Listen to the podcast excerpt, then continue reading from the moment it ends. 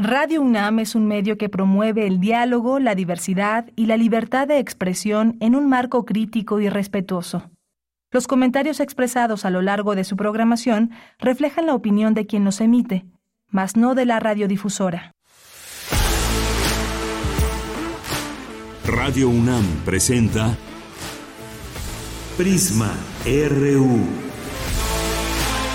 Una mirada universitaria sobre los acontecimientos actuales. Prisma RU. Relatamos al mundo.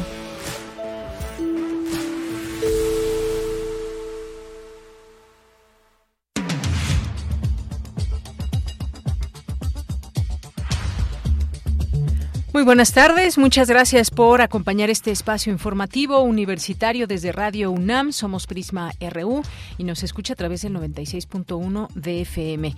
Y todos los días les tenemos eh, mucha información, mucha información que tiene que ver con nuestra universidad, sus distintos campus y también tiene que ver con la información coyuntural que surge de México y del mundo vista desde la universidad. Hoy vamos a hablar de un tema que hemos estado siguiendo desde las distintas áreas y desde las distintas ópticas del prisma informativo, vamos a platicar con la doctora Luciana Gandini sobre el tema de los migrantes en México, el paso de migrantes en nuestro país, lo que pasó en Guatemala, en Matehuala y en San Luis Potosí, eh, también un acopio que se está haciendo para apoyar albergues y también hay un evento próximo que tienen desde el SUDIMER, que es este seminario universitario de estudios sobre desplazamiento interno, migración, exilio y repatriación de la UNAM desde la UNAM, que también se hacen estos distintos estudios. Y vamos a platicar en un momento más con la doctora Luciana Gandini. Y vamos a tener también eh, información sobre el volcán Popocatépetl, que intensificó su actividad en los, en los últimos días. En Puebla suspendieron clases presenciales por caída de ceniza. Y de esto vamos a platicar con la doctora Ana Lilian Martín del Pozo, quien es vulcanóloga del Instituto de Geofísica de la UNAM. Y luego analizaremos esta propuesta que hay en torno a la selección de em, realizar una consulta para elegir por voto directo a los ministros de la Suprema Corte de Justicia de la Nación, a jueces, qué pasa en el Poder Judicial, pero qué pasa sobre todo en esta eh, en este tema, de dónde viene esta propuesta del Senado, de un senador de Morena, qué es lo que dice el presidente López Obrador, pero sobre todo también qué hay desde la parte jurídica respecto a esta propuesta, qué tan viable o no es, ya lo platicaremos con el doctor José Luis López Chavarría, director del Seminario de Derecho Electoral de la Facultad de Derecho de la UNAM. Y en nuestra segunda hora vamos a platicar sobre la disolución de poderes en Ecuador por parte del presidente Guillermo Lazo. Muy interesante este panorama. Ya tendremos oportunidad de analizarlo con la doctora Silvia Soriano Hernández, quien es investigadora del Centro de Estudios sobre América Latina y el Caribe. Así que esto es parte de lo que tendremos el día de hoy. Hoy es jueves de cine con el maestro Carlos Narro, ahí en su sección de Cinemaedro. Tendremos cultura con Tamara Quirós y más aquí en Prisma RU. Nuestras redes sociales, arroba Prisma RU en Twitter y Prisma RU en Facebook, son las vías de comunicación con todas y todos ustedes. Les saludamos todo el equipo a nombre, a nombre de este equipo de Prisma RU. Soy de Yanira Morán y desde aquí relatamos al mundo.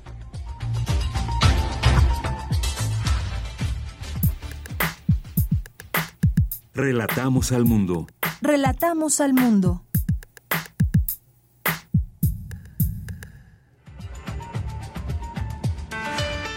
Bien, en resumen, rinde la UNAM homenaje póstumo al doctor Pablo González Casanova, ex rector de nuestra Casa de Estudios. Asegura el rector Enrique Graue que la UNAM es una universidad libre y autónoma en donde todos podemos expresarnos con libertad, respeto y sin hegemonías ideológicas impuestas. Presentan en coloquio las acciones que lleva a cabo la UNAM en las fronteras del norte y del sur de México. En el Museo de la Mujer celebran el Día Internacional de los Museos. En la información nacional, el gobierno federal informó que suman 49 personas migrantes localizadas, luego de ser reportadas como desaparecidas. El secretario de la Defensa Nacional, Luis Crescencio Sandoval, explicó que se trata de 23 hombres, 15 mujeres, 6 niños y 5 niñas. Un juez de Guerrero ordenó libertad o liberar al narcotraficante Jesús Héctor Palma Salazar, el Güero Palma, luego de que lo absolvió de una acusación por homicidio calificado. Este jueves se realizará el segundo debate entre las candidatas para la gubernatura del Estado de México, Alejandra del Moral, por la coalición Va por el Estado de México, y Delfina Gómez, de la Alianza Juntos Haremos Historia. Para este segundo debate se tiene previsto se tienen previstos cuatro temas: seguridad y justicia, economía y empleo, educación, medio ambiente y desarrollo sustentable. Y en los temas internacionales, en Estados Unidos, 23 gobernadores republicanos anunciaron que enviarán agentes estatales y soldados a la Guardia Nacional eh, de la Guardia Nacional a Texas para reforzar la vigilancia en la frontera con México. Organizaciones de migrantes suman un frente común de defensa. Hoy en la UNAM, ¿qué hacer? ¿Qué escuchar? ¿Y a dónde ir?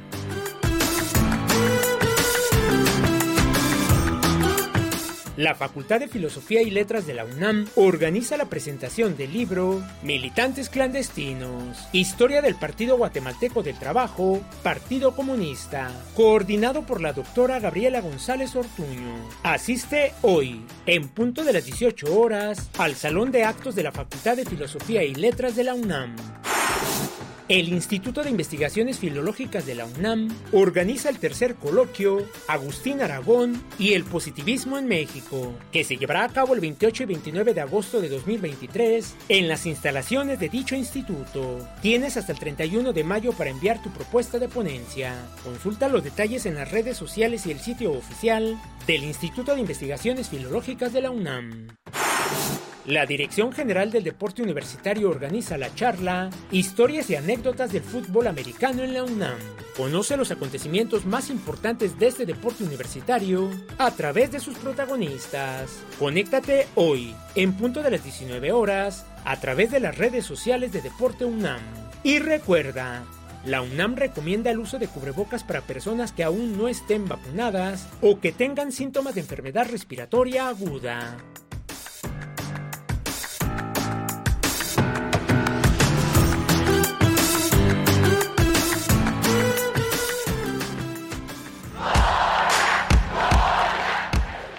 Campus RU.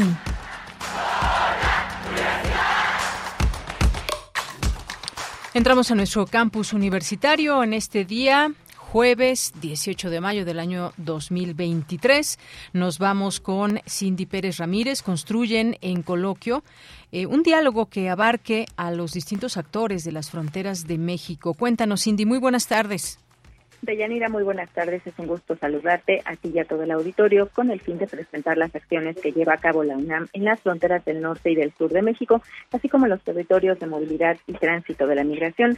Se realizó en las instalaciones de la Estación Noroeste de Investigación y Docencia de Tijuana el coloquio La UNAM en la frontera de México. En el evento, la doctora Mónica González Contró, directora del Instituto de Investigaciones Jurídicas, detalló los ejes de la Estación Noroeste de Investigación y Docencia Héctor De esta entidad universitaria que abrió sus puertas en 2022.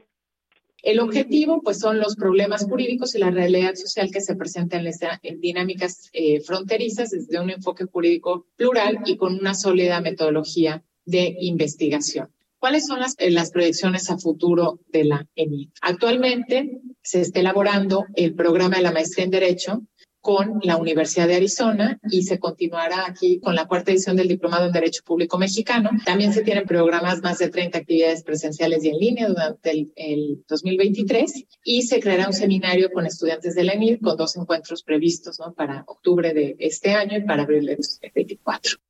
Por su parte, la doctora María Elena Medina Mora y Carza, directora de la Facultad de Psicología de la UNAM, habló de los proyectos que tiene la entidad académica en materia de migración que llevan por lo general muchos años viviendo en Estados Unidos, eh, los regresan, eh, ya no tienen contacto con las comunidades locales, han perdido esa relación y pues este, muchas veces migran con o sin sus hijos. Y nosotros pues trabajamos en, ahorita en elaborar la, un diagnóstico situacional, en identificar buenas prácticas y en un programa de intervención en el que damos seguimiento este, con WhatsApp para poder atender sus necesidades de salud mental.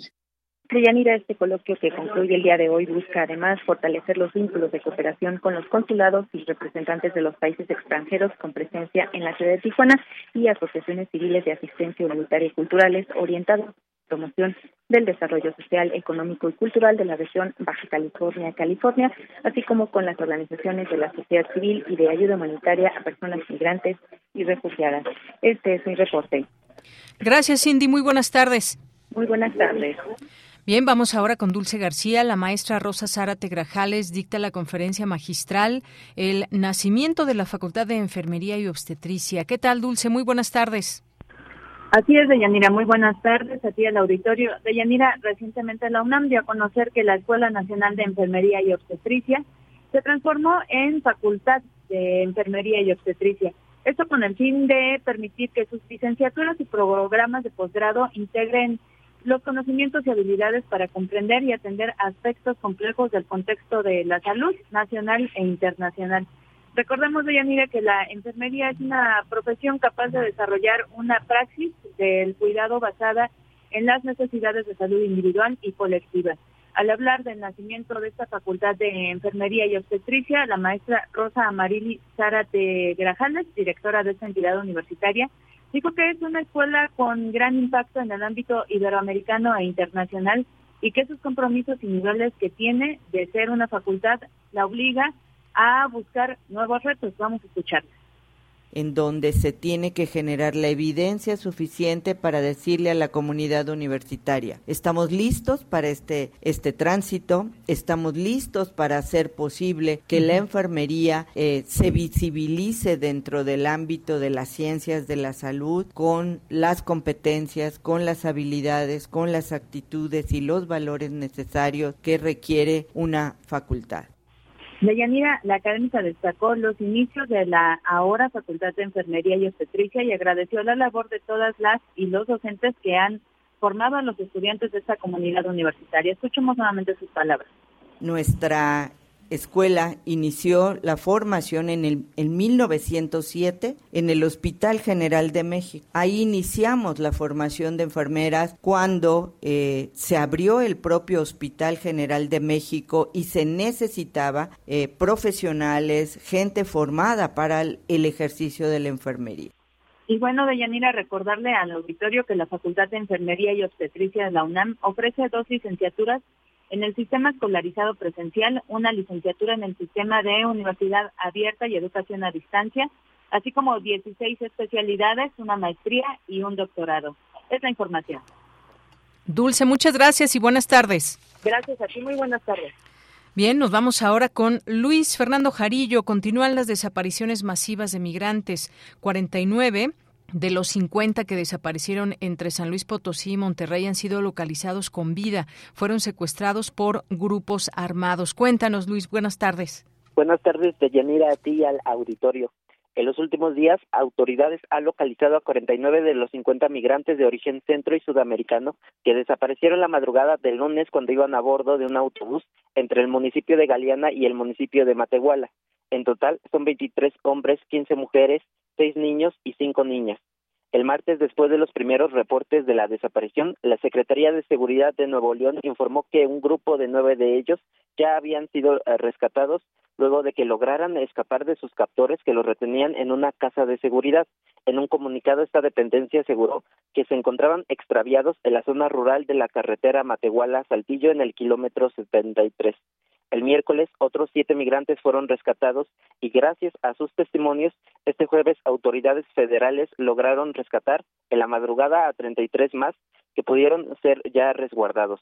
Escuchemos lo que dijo esta mañana Luis Crescencio Sandoval, titular de la Secretaría de la Defensa Nacional, en la conferencia del presidente Andrés Manuel López Obrador.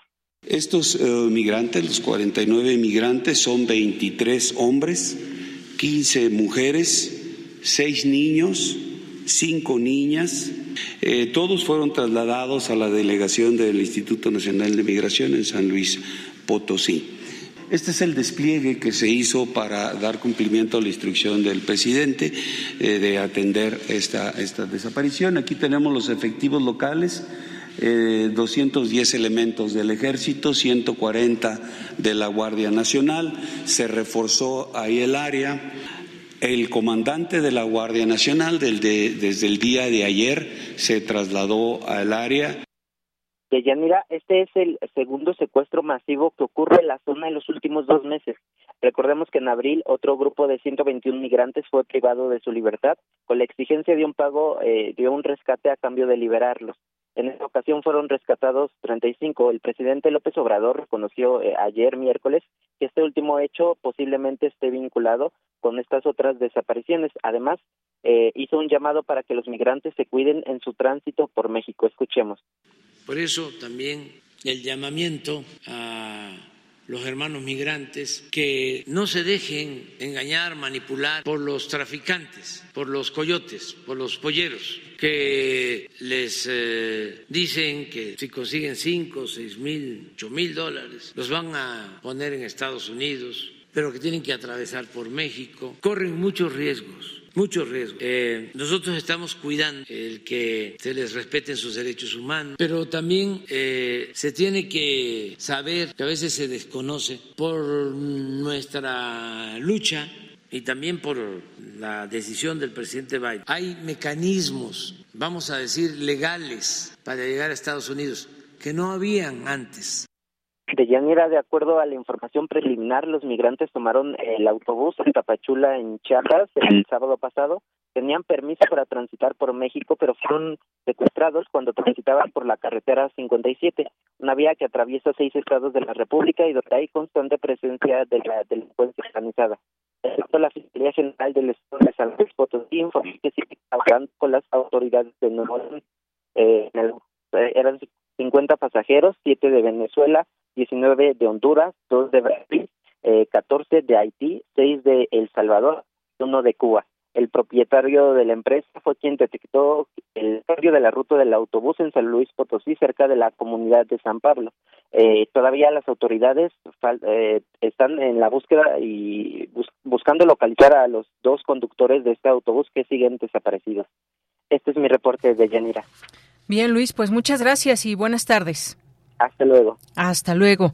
Vamos a en un momento a seguir platicando de todo esto. Grave este secuestro. Qué bueno que ya han sido localizados 49 de estos 50 migrantes que desaparecieron ahí entre San Luis Potosí y Monterrey y que se logre eh, pues localizar a las personas que pudieran haber estado involucradas en este secuestro por parte de grupos armados. Continuamos.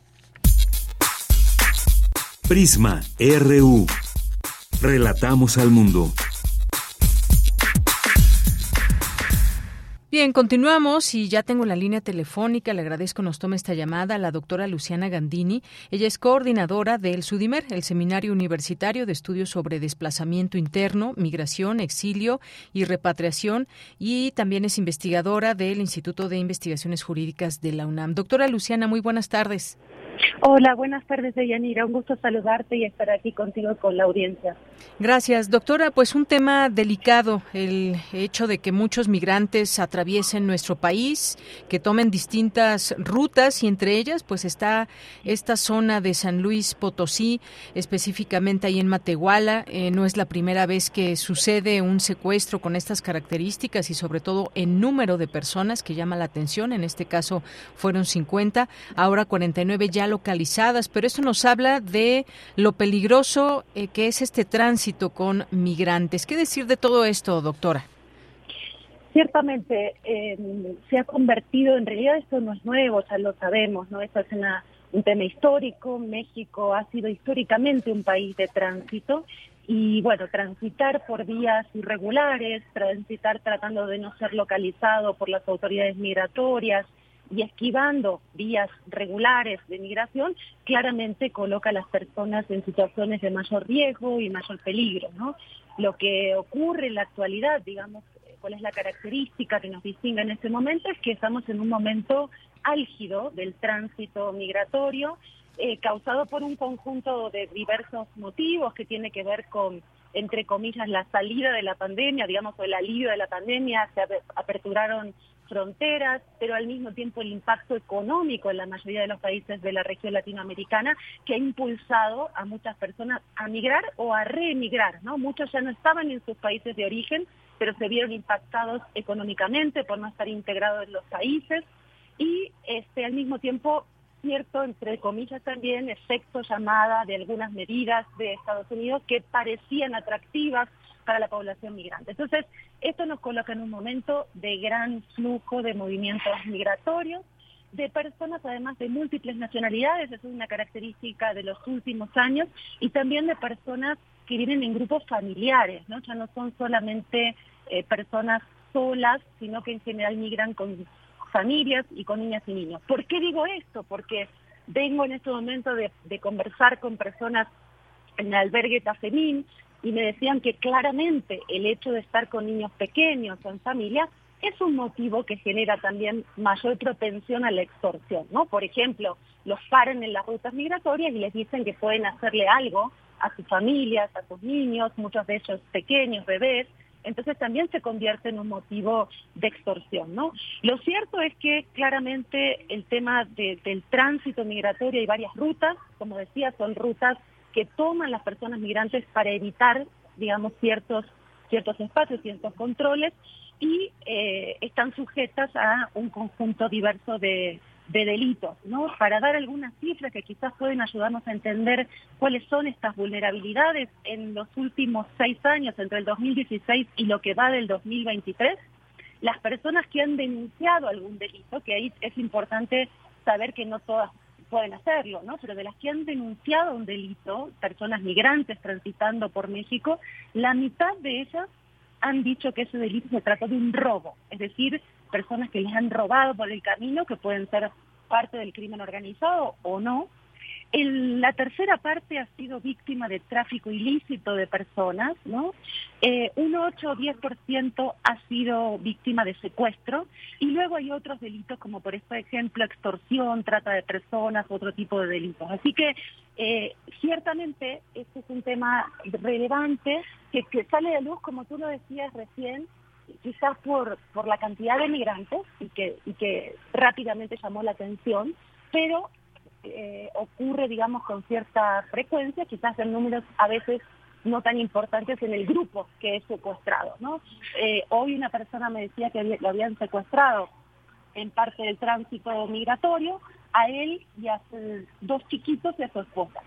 Eh, lo tuvieron retenido por 24 horas hasta que ciertamente logró conseguir dinero que le manden y pudo salir, ¿no? Entonces, esos grupos más pequeños quizás nos llaman la atención, no se hacen tan importantes como este, pero claramente es una práctica lamentablemente sistemática.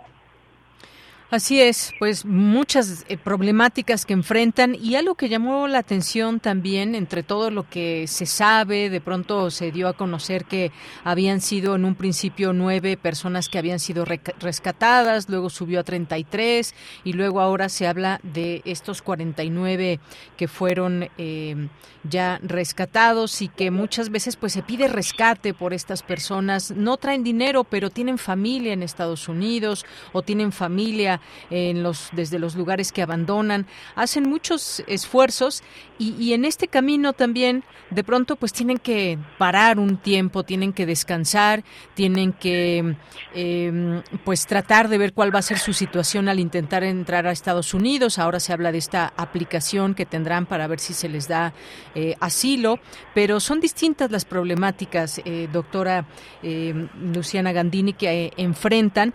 Y también otra cuestión son los albergues que de pronto pues no tienen las condiciones necesarias, siempre pues no hay dinero que alcance. ¿Qué pasa también con esta parte de los de los albergues?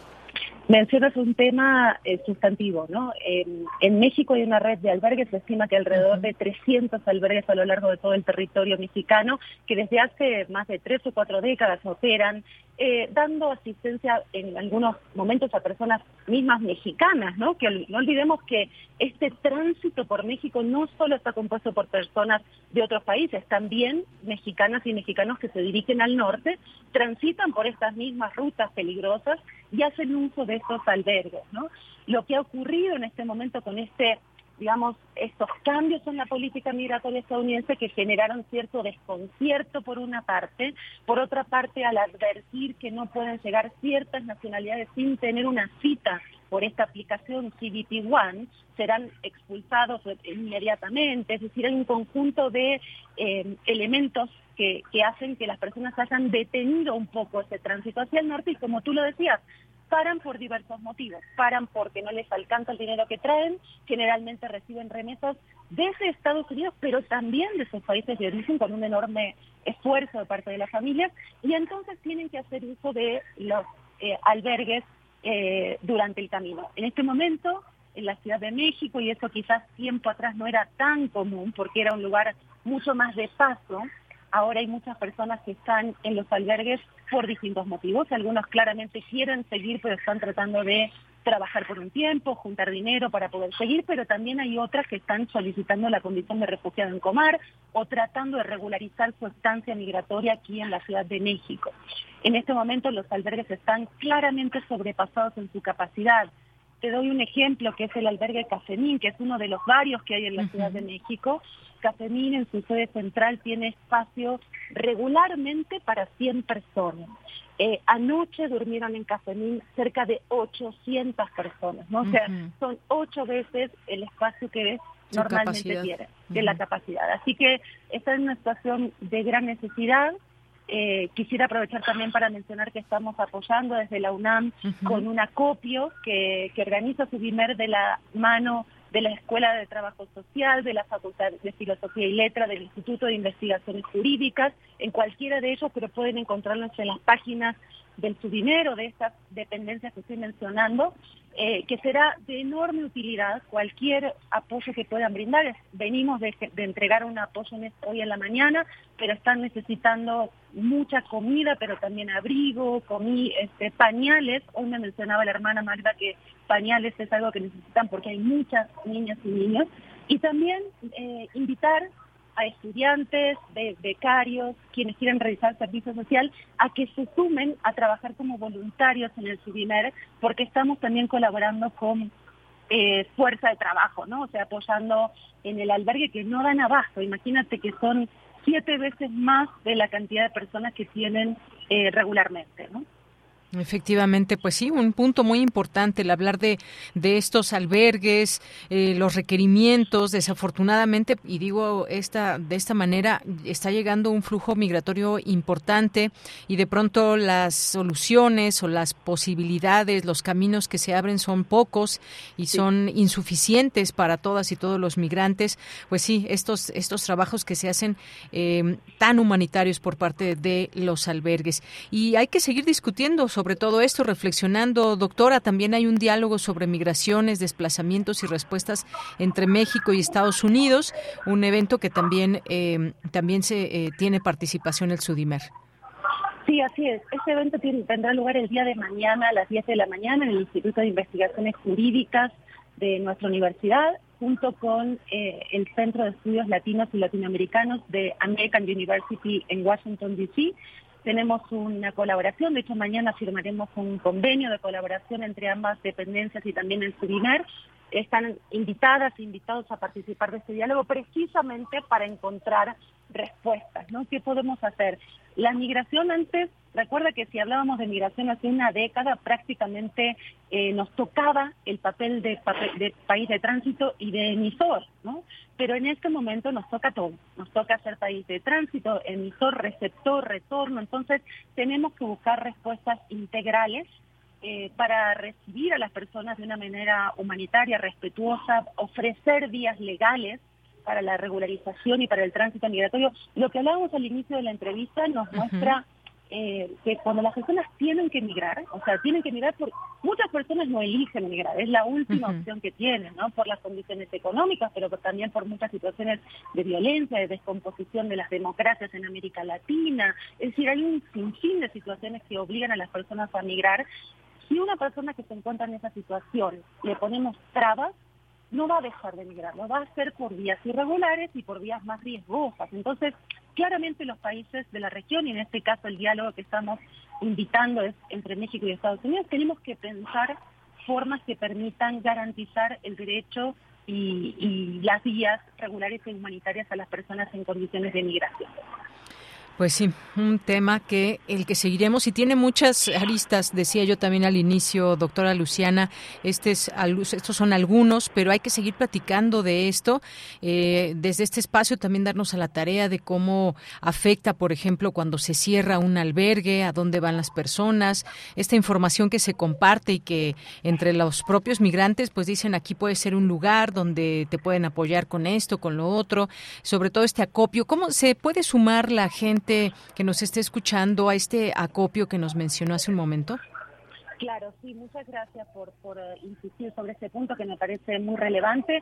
En las redes sociales, en Twitter, por ejemplo, Sudimer-UNAM, se los vamos a compartir también a, Prisma si nos ayudan a, compartir esa información, o en Facebook o en las páginas de las dependencias que mencionaba, Instituto de Investigaciones Jurídicas, Sudimer, Escuela Nacional de Trabajo Social y Facultad de Filosofía y Letras, encontrarán ahí este, la información de el acopio, ¿no? Pero básicamente quisiera mencionar que los los bienes que nos están pidiendo son elementos básicos alimentarios como arroz, eh, frijoles, eh, aceite para poder cocinar, ropa para, para bebés, pañales, están muy necesitados de pañales porque hay muchísimos niños pequeños en, el albergue, así que ahí encontrarán la información y será muy bienvenido con lo que se pueda colaborar. Siempre que hacemos campañas pensamos que uno puede lograr algo pequeño, pero la sumatoria de lo pequeño ayuda eh, en su conjunto para esa situación en este momento de esa persona y los albergues.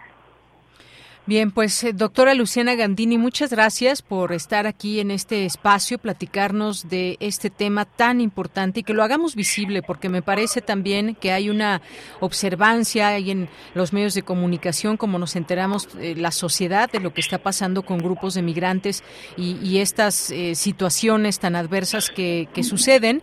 Y es importante seguir hablando de esto y hacer visible todo este trabajo. Sí, claro que sí. Si me permites, quisiera comentarte una cosita más. Sí, adelante. gracias. el Sudimer, como tú sabes, pero a lo mejor parte de la, audiencia no lo sabe, es un seminario universitario como 22 seminarios universitarios que hay en la UNAM. Los seminarios universitarios son creados por, por el rector o por la rectoría cuando identifica temas sustantivos, problemas nacionales que son atendidos por muchas de nuestras dependencias, no solo por una. Uno de ellos es el SWIMER, pero como te decía, son 22 estos seminarios. Entonces, también a raíz de lo que comentaba recién, de conocer lo que se hace y lo que hacemos, eh, los días 13, 14 y 15 de junio se realizará el primer encuentro de seminarios universitarios en la unidad de posgrado de nuestra universidad. Quisiera extender esta invitación a todas y todos, colegas, investigadores, profesores, estudiantes, porque ahí lo que vamos a hacer es justamente contar qué estamos haciendo en estos seminarios universitarios para atender estos problemas nacionales. Y por supuesto, en esos seminarios participan la propia comunidad universitaria, ¿no? Profesoras, investigadores, doctorantes, estudiantes que forman parte de distintas dependencias de la universidad, pero que participan en esos seminarios universitarios. Es una gran oportunidad para conocer lo que hacemos en esos espacios y también será una oportunidad para habrá eh, regalos de libros, de materiales, difusiones, eh, muestras culturales, así que invitadas e invitados a poder participar de este encuentro de seminarios universitarios. Claro que sí, también lo vamos lo vamos ahí a publicar en nuestras redes sociales y pues muchas gracias, doctora Luciana Gandini. Esto también nos habla de esta solidaridad tan necesaria en estos tiempos por estas personas que atraviesan nuestro país y que muchas veces, como usted decía, no tienen otra opción. Muchas gracias por estar aquí. Gracias a ti, Daniela. Un saludo. Un saludo y ya tendremos oportunidad de seguir platicando, doctora. Buenas tardes. Eh, fue la doctora Luciana Gandini, coordinadora del SUDIMER, el Seminario Universitario de Estudios sobre Desplazamiento Interno, Migración, Exilio y Repatriación, y también es investigadora del Instituto de Investigaciones Jurídicas de la UNAM. Continuamos. Prisma RU. Relatamos al mundo. Bien, y desde hace unas semanas hemos visto cómo se ha intensificado la actividad del volcán Popocatépetl y también los últimos días han seguido en este con esta intensidad, a veces más, a veces menos. En Puebla incluso suspendieron clases presenciales por caída de ceniza, como sabemos, pues es muy peculiar la ceniza del volcán y esto puede tener algunas consecuencias entre entre la población. Eh, tenemos ya en la línea telefónica a la doctora Ana Lilian Martín del Pozo, quien es vulcanóloga del Instituto de Geofísica de la UNAM. Doctora, bienvenida, muy buenas tardes. Buenas tardes, muchas gracias por la invitación. Gracias a usted por aceptar, doctora. Pues, ¿qué nos puede decir de esta actividad que muchos y muchas personas nos preguntamos sobre eh, si esta actividad es normal, si va a explotar el volcán o no, si todo esto, pues, ¿cómo lo podemos ir entendiendo? Pues mire, eh, la actividad del Popo desde 1994 son erupciones, porque también a veces existe esa duda, ¿no? De cuándo va a ser erupción. Estas son erupciones. De hecho, nosotros monitoreamos la ceniza desde ese entonces hasta la fecha y realmente uno de los impactos más grandes es el efecto de la ceniza y su distribución, porque ese tiene pro, tiene algunos eh, procesos que están produciendo más ceniza y luego menos. Entonces ahorita estamos en estas estos periodos de alta emisión de ceniza y de explosiones que por cierto tienen muy preocupadas a las, a, las personas que viven muy cercano porque pues obviamente hoy en antier pues hoy en Metepec y en Atlimilla y en la parte sur del volcán cerca de Puebla pues oyen estas explosiones, hay mucha ceniza en Atlisco, en Puebla, ahorita que los vientos los llevan para allá, y, y es pues obviamente muy, muy atinado lo que está haciendo el gobierno del estado de Puebla, protegiendo a la población. De hecho, hemos trabajado también con la doctora Patricia Sierra del INER eh, y hemos visto que los efectos de la ceniza, pues obviamente sí tienen que tomarse muy seriamente y celebramos que precisamente ya se estén tomando algunas de las acciones al respecto. Sabemos, o sea, tenemos evidencia, inclusive ya hemos publicado algunos artículos referente a, los efectos, por ejemplo, la ceniza, dependiendo de las características que tiene, no todo es igual, puede irritar la piel, a causa problemas a los ojos, a la garganta, dependiendo del tamaño de la partícula, puede entrar a diferentes partes del cuerpo, desde obviamente de la nariz, la garganta, el pulmón, inclusive hasta otros órganos cuando son muy chiquitos. Entonces, ¿qué tenemos que hacer? Pues protegernos, por un lado, ¿no? Y también sí está aumentando la actividad. Nosotros detectamos desde mayo, o sea, precisamente en el comité científico asesor, el cual participamos, nos reunimos los investigadores de, aquí de la universidad y de, de CENAPRED y entonces hacemos un diagnóstico basado en todos los diferentes sistemas de monitoreo que tenemos y observamos que sí, efectivamente, desde mayo empezó a, subir la actividad, los gases, las anomalías magnéticas nos muestran que entró nuevo material, la sismicidad también va subiendo. Entonces, el conjunto de, de estos monitoreos que hacemos aquí eh, precisamente nos llevaron a decir que sí, que sí está subiendo la actividad pero aún no llega a los niveles, por ejemplo, de las erupciones más fuertes como la de 2000, 2001. Entonces, precisamente por eso estamos muy, muy atentos, trabajando mucho con la población y sobre los diferentes monitoreos para ver precisamente para dónde vamos. Pero sí, las poblaciones tienen que estar muy atentas a qué está sucediendo. Claro, pues sí, estas clases a distancia este, se, se, darán en Atlisco, en Calpan, eh, Huaquechula, Huejotzingo, Nealticán, San Diego, eh, también San Gregorio Atzompa, San Jerónimo, es decir, son varios, varios, varios lugares en donde se suspendieron clases. Y, y, una de las preguntas también insistentes, doctora, en este, en todo este panorama es, usted nos decía, sí, son, son eh, explosiones que está teniendo el volcán, pero de esas explosiones que hay o erupciones mejor eh, llamadas, eh, se, ¿cómo es que se dan? Es decir, eh, ¿Esto anuncia que puede haber una gran erupción o simplemente es una actividad natural y normal de, un volcán? Bueno, todos los volcanes son naturales. este, lo que pasa es que el Popo, como le decía, tiene periodos de mayor actividad y de menor actividad. Decididamente esta actividad sí ha aumentado, pero no hemos llegado a los niveles de erupciones como 2019 o 2000, que fueron erupciones más fuertes. O sea, hay diferentes tipos de, erupciones con el Popo. O sea, estas erupciones que hemos tenido desde 1994, a veces el conducto está un poquito más abierto, entonces empiezan a salir como muchas nubes de ceniza, y otras veces vienen con explosiones que producen estos fragmentos grandes que caen sobre la parte superior del volcán. De hecho, por eso es que pusimos esta eh, eh, esta zona de exclusión de 12 kilómetros, porque los fragmentos que, que, que salen en la parte superior se llaman balísticos y no es casualidad, salen con esa trayectoria y esa fuerza. Entonces, por eso es que siempre estamos tratando de disuadir que la gente que, quiere subir a conquistar el volcán, pues es como andar adentro de una mina que están dinamitando, o sea, es un absurdo. Entonces eso les llamamos a todos que por favor tengan mucho cuidado, que no traten de subir, también que eviten las barrancas, porque precisamente cuando cae mucha ceniza o hay fragmentos nuevos, se pueden mezclar con el agua de lluvia y entonces se hacen lo que llamamos nosotros lajares, y estos lajares pues realmente funcionan como cemento. Entonces hay que tener mucho cuidado en eso también. Claro, sí.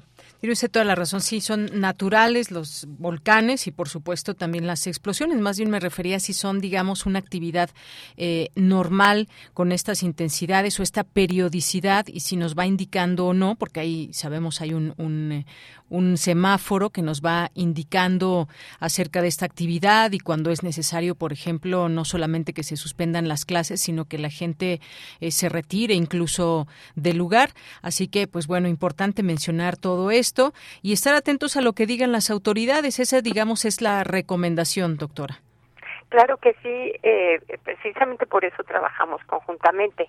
Ahora, creo que algo importante que tendremos que avisarle al público es que eh, ahorita la ceniza se va a Puebla porque durante este periodo y por la altura que tienen las emisiones de ceniza estas columnas, los vientos los dirigen hacia ese lado, ¿verdad? Ahorita está sobre todo hacia Puebla, hacia Tlisco, Metepec, esa zona.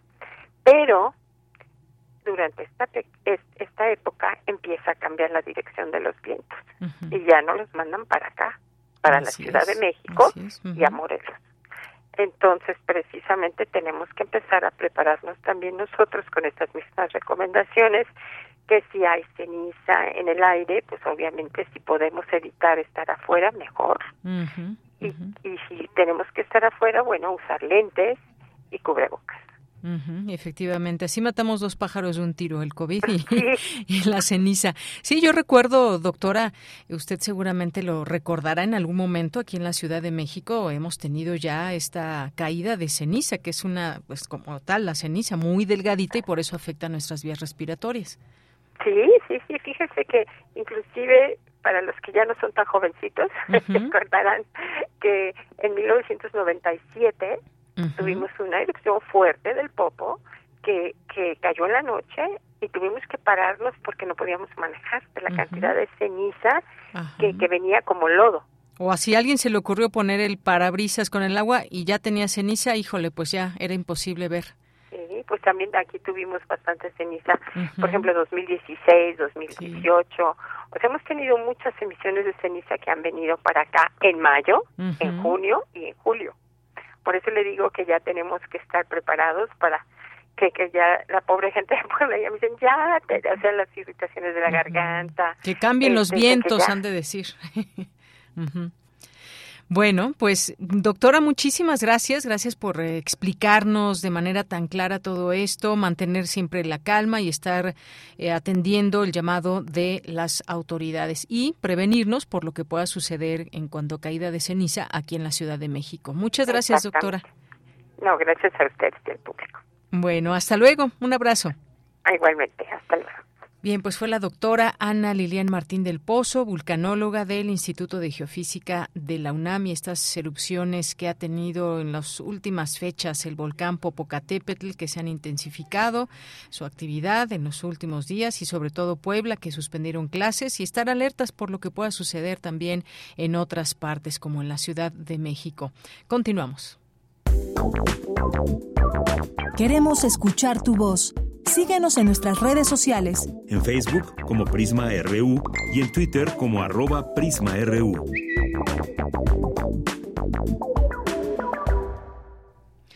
Bien, continuamos una de la tarde con 46 minutos. ¿En qué consiste la propuesta para elegir a ministros de la Corte? ¿Qué es lo que dice el presidente en todo esto? ¿De dónde sale esta propuesta de un senador? Y también todas las preguntas que nos hacemos en torno a ver eh, cómo es que se puedan elegir a los ministros de la Corte, a jueces. ¿Tiene pies y cabeza esta posibilidad? ¿O qué es lo que se observa? Todas las preguntas son necesarias en todo ello. Y vamos a tener ya está en la línea telefónica el doctor José Luis López Chavarría, quien es director del Seminario de Derecho Electoral de la Facultad de Derecho de la UNAM, doctor en Derecho por la Universidad Complutense de Madrid, España. ¿Qué tal, doctor? Le saludo con mucho gusto. Muy buenas tardes. Buenas tardes, Dayanira. Pues, eh, doctor, ¿cómo ve usted de entrada esta, esta propuesta que hay, digamos, sobre la mesa? ¿Qué tan factible es o no que se pueda discutir? Y luego, pues, reforzada también por el presidente López Obrador, que insiste en llevar a cabo una consulta para determinar si se eligen los ministros de la Suprema Corte de Justicia de la Nación a través de el voto popular. ¿Cómo, cómo ve usted todo esto? Mira, Deyanira, yo creo que todos estos, eh, estos debates y estos cuestionamientos en la vida política nacional este, no están sustentados ni, ni motivados en carácter estrictamente de enriquecimiento jurídico, de enriquecimiento constitucional, sino que hay detrás de sí motivaciones de carácter político. Mire usted, cuando hace algunas semanas todavía la crítica estaba muy fuerte a la integración del Instituto Nacional Electoral y en concreto de su presidente y vimos finalmente cómo se dio eh, pues el nuevo nombramiento del presidente del INI, de los nuevos consejeros, pues qué es lo que sucedió detrás de, de, esta actitud eh, de crítica de Palacio Nacional. Pues que el día de ayer, incluso cuando se analiza por parte de la Comisión de, Denuncias y Quejas del propio INE, eh, de cómo se han estado conduciendo eh, pues objetivamente contrarios eh, a la equidad electoral, los diversos precandidatos, las llamadas corcholatas en, estas fases pre, pre, pre, porque no estamos ni, ni, ni en campañas ni precampañas, pero, pero finalmente se logra un, objetivo.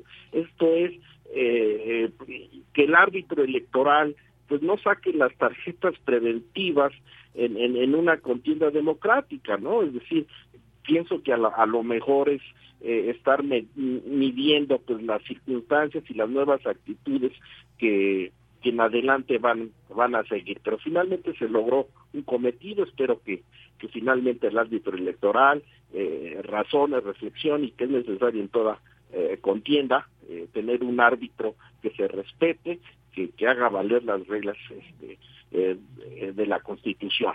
Ahora bien en este caso creo que también es algo de lo, de lo mismo, es decir, ante eh, la divergencia eh, que ha tenido el presidente con el Poder Judicial Federal, concretamente con la Corte, eh, lanza nuevamente un cuestionamiento a, a, su actuar y en sus resoluciones, ahora en el sentido de que a través del voto popular sean electos los integrantes del Poder Judicial, y no solamente los ministros de la Corte, está proponiendo que los integrantes de los tribunales colegiados, incluso los jueces de distrito, es toda la cabeza que conforma el Poder Judicial Federal, pero en, en, el trasfondo es eh, meter simplemente una polémica, eh, una crítica, eh, que, que no tiene un, sustento eh, de apoyo constitucional de derecho comparado que, o, que se vea que así procede en otras democracias.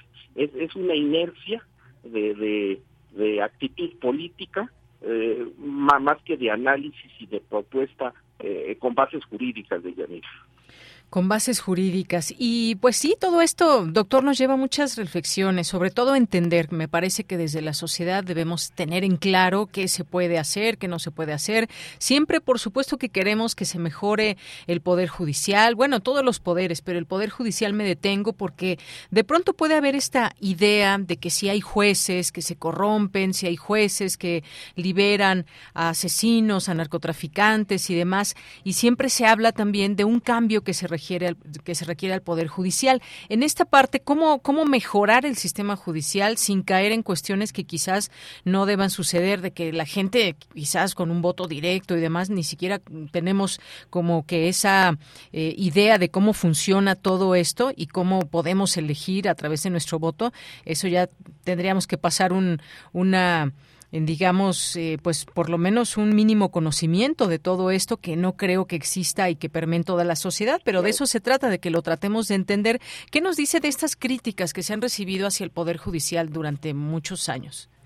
Es, que ya precisamente como un efecto colateral es tratar de sacar eh, las cosas negativas, eh, la ropa sucia de, un poder judicial. Eh, no desconocemos que en un momento dado, pues sí, el mismo, los mismos jueces, magistrados o ministros, en un momento dado pudieran tener alguna situación de cuestionamiento en cuanto al proceder de las resoluciones judiciales, pero en ese sentido, si en verdad se quisiera fortalecer a nuestro Poder Judicial Federal, pues habría que trabajar y elaborar una serie de, propuestas, de, de estudios, de, de, informes, de análisis más detallados que nos permitan radiografiar cuáles son los aspectos en concreto en donde evidencie que se está mal en el actuar del Poder Judicial y en base a ese diagnóstico de objetividad y, seriedad con que se realice, pues poder intentar a través de iniciativas los cambios conducentes, que puede ser desde el fortalecimiento de su órgano interno de, control, el Consejo de la Judicatura misma, establecer eh, una nueva, un nuevo esquema de, selección, eh, de exámenes eh, de oposición para llegar a ocupar tan importantes cargos, pero eh, no finalmente que en un, en un debate eh, originado, reitero, en motivaciones de carácter eh, político, eh, finalmente lo que se esté discutiendo pues es la negatividad de un poder judicial precisamente porque estos son los, los, efectos conducentes que lleva este tipo de, de debates y, y, no la forma en concreta y específica de, de, mejorarlo, ¿no? Pues sí, efectivamente de mejorarlo y sí, efectivamente eh, me parece que pueda ser quizás más correcto no tanto criticar al Poder Judicial en lo general, sino también cuestionar, por ejemplo, en todo caso, fallos que puedan parecer injustos, cómo se dio el procedimiento, en fin, señalar quizás algo en específico, pero no, eh, no señalar a todo el Poder Judicial. Eso puede ser quizás, eh, doctor. Por supuesto, faltan muchas cuestiones, mire, desde la academia, desde, la universidad, nos, nos dedicamos a este tipo de materias, pues nos encontramos que sobre todo en el Poder Judicial hay grandes lagunas, ¿no? es decir, falta todavía desde la teoría eh, conformar una serie de análisis y de, y de estudios que nos permitan con, con datos objetivos, con, con estadísticas, con cifras, ver a nivel federal pues cómo anda el índice, por decir, de resoluciones judiciales que en los distintos distritos judiciales eh, se emiten, eh, cuáles son las entidades federativas en donde se están presentando mayor número de rezagos, qué materias penales, civiles eh, o materia administrativa es, donde se están cargando, por decir, la problemática de la de la sociedad y no se está atendiendo. Y pues realmente así como que una radiografía es específica, una panorámica concreta, eh,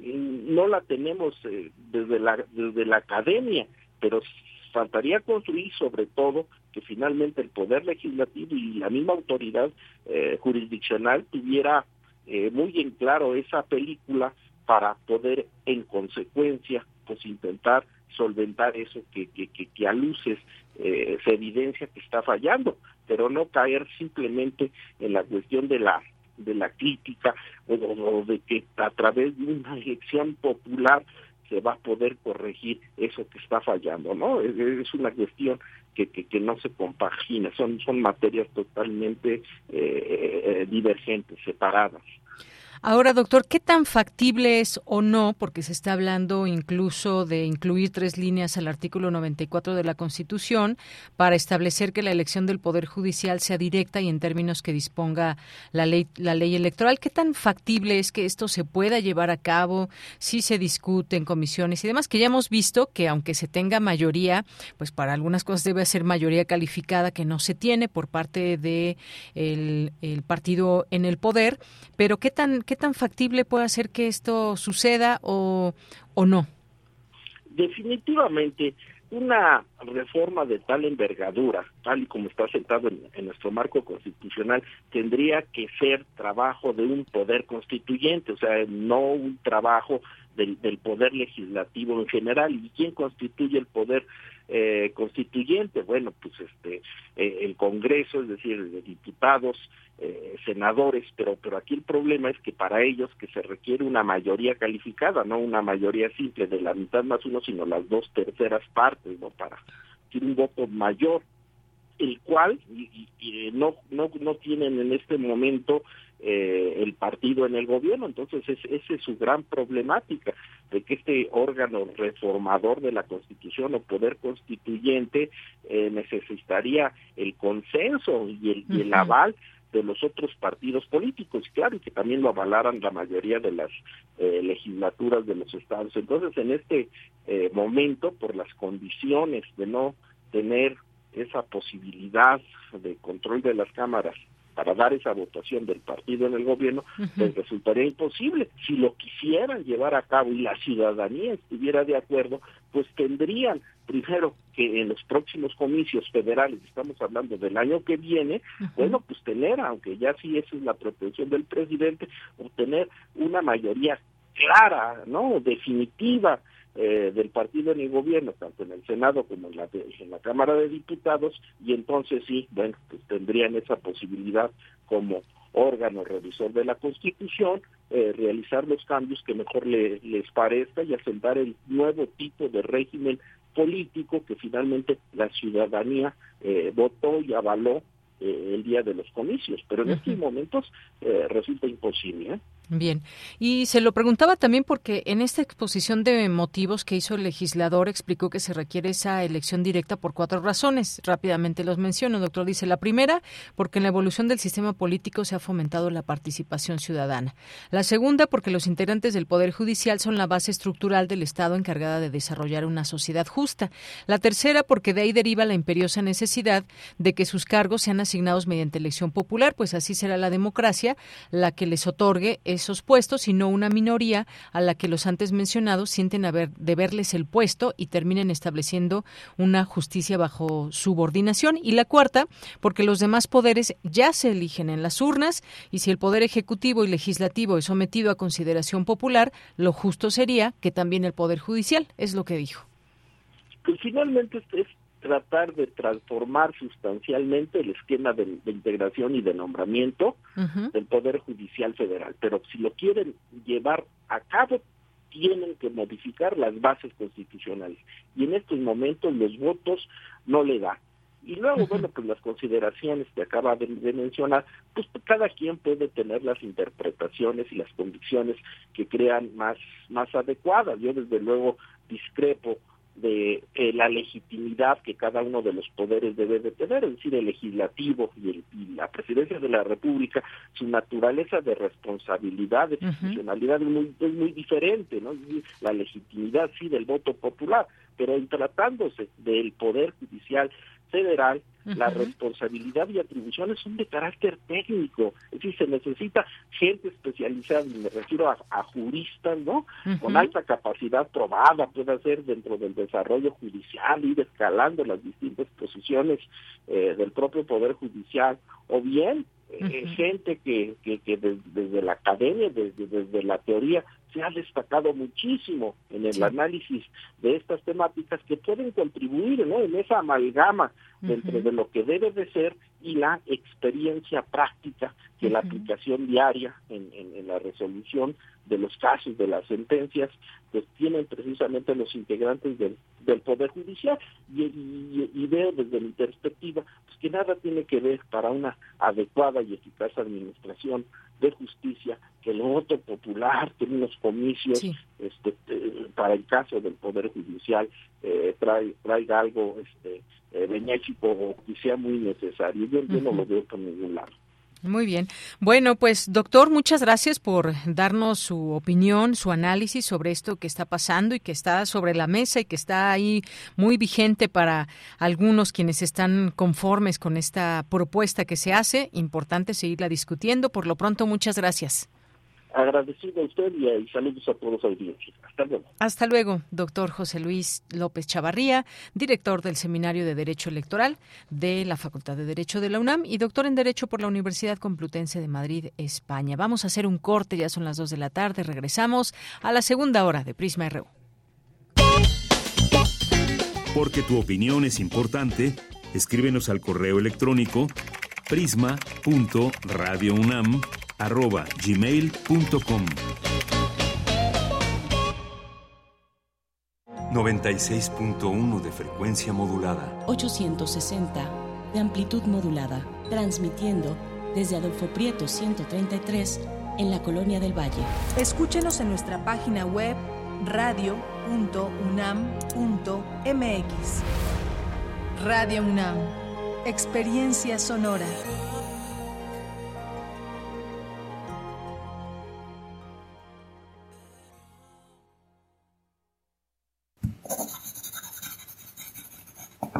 Libro no termina con el punto final. No es solo la escritura y la corrección. Hay mucho más que un proceso creativo o un arranque de inspiración. Las palabras encierran conocimiento y cultura, pero también gustos y texturas. Los invitamos a probar los sabores y los saberes del lenguaje. Eso, todo eso es lo que saben las palabras. Saben las palabras el amor por el lenguaje en todas sus presentaciones, con Laura García, todos los lunes a las 18.30 horas, retransmisión sábados a las 17 horas, solo por Radio UNAM, Experiencia Sonora.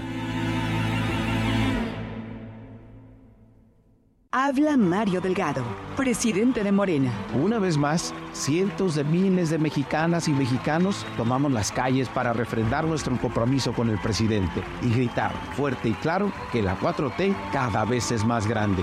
Por fin tenemos un gobierno austero, humanista, que lucha contra la corrupción. Juntas y juntos sigamos por el camino del cambio verdadero, porque cuando gana Morena, gana el pueblo y el pueblo está con la cuarta transformación.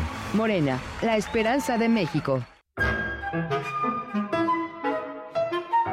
Querida audiencia madrugadora de testimonio de oídas, sigamos escuchando y develando hacia dónde nos lleva la música nueva y su quehacer sonoro.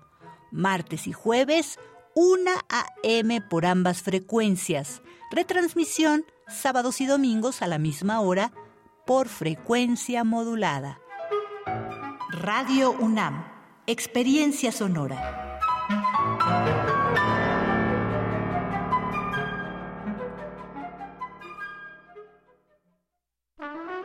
Aire recibes, metal vibrante, brisa que orienta a los extraviados y estremece a los amorosos. La música para trompeta, salsa, jazz, balada está en Viento de bronce. Con Juan Arturo Brennan, lunes a viernes 6.40 de la mañana y 15 horas. Radio UNAM, experiencia sonora.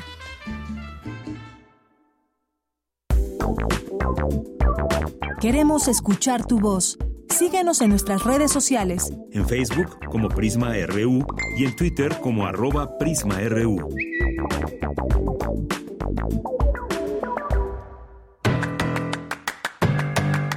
Mañana en la UNAM, ¿qué hacer? ¿Qué escuchar? ¿Y a dónde ir?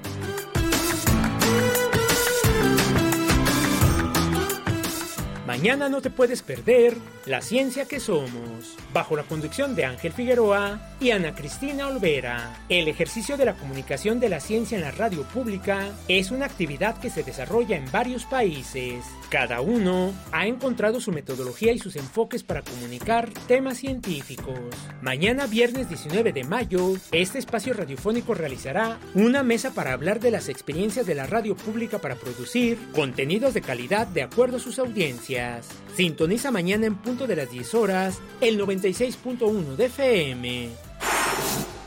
La Universidad Nacional Autónoma de México organiza el coloquio Cuerpo, Deporte y Racismo, que se llevará a cabo los días 25 y 26 de mayo en el auditorio del Museo Universitario de Ciencias y Arte. Para mayores informes envía un correo electrónico a contacto deporte.unam.mx o consulta las redes sociales y el sitio oficial de Deporte UNAM. Como parte del ciclo de conferencias Arte en los Muros, organizado por el Centro de Enseñanza para Extranjeros de la UNAM, se llevará a cabo la conferencia Muralismo y Patrimonio Universitario, el desafío de su conservación, a cargo de la doctora Nora Ariadna Pérez Castellanos. Las citas mañana viernes 19 de mayo, en punto de las 12 del día, en el auditorio José Vasconcelos del Centro de Enseñanza para Extranjeros de la UNAM. O sigue la transmisión en vivo a través de sus redes sociales.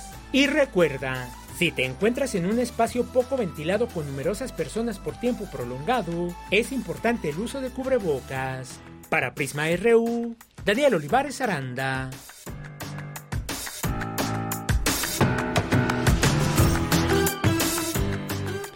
Dos de la tarde con siete minutos estamos de regreso, ya iniciando esta segunda hora de Prisma RU.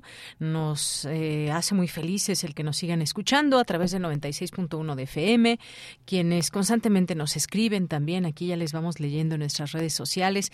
Gracias también a quienes nos están sintonizando a través de alguna aplicación para escuchar radio y ahí pueden encontrar a Radio UNAM, también en nuestra página de internet en www.radio.unam.mx X y estamos recibiendo aquí sus mensajes con muchísimo gusto. Nos acaba de escribir Verónica Ortiz Herrera y nos dice, buenas tardes, creo que la ciudadanía no está preparada para elegir a los ministros de la Suprema Corte.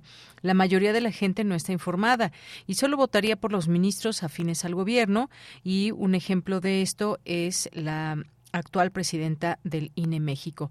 Eh, gracias por el comentario, Verónica Ortiz Herrera. Y yo creo que aquí lo que tratamos de dar en este espacio de eh, informativo de Prisma RU es tratar de hacernos llegar, tanto a nosotros como a nuestro público, por supuesto, estos elementos que nos permitan comprender estas realidades y discusiones y reflexiones y debates que hay en torno a temas tan polémicos como puede ser el, el Poder Judicial.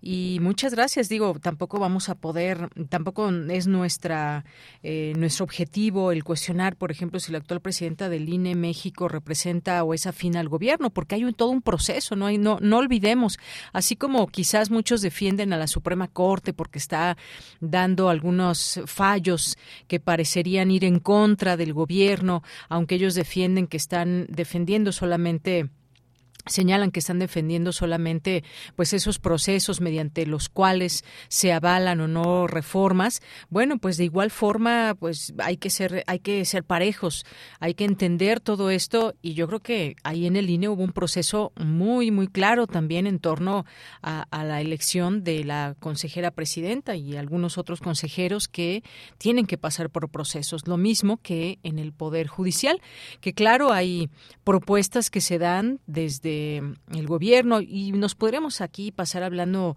de muchas cosas que, que nos puedan ir dando algunas respuestas. El presidencialismo que de pronto, pues sí, en otros momentos era mucho más, eh, eh, digamos, como más claro ni el agua, como dicen por ahí, donde, donde sí se hacían muchas cosas que tenían que ver a favor del gobierno, pero también en todo esto ah, se han ganado espacios de discusión y se han ganado espacios desde la sociedad. Es un tema que, por supuesto, seguiremos aquí platicando.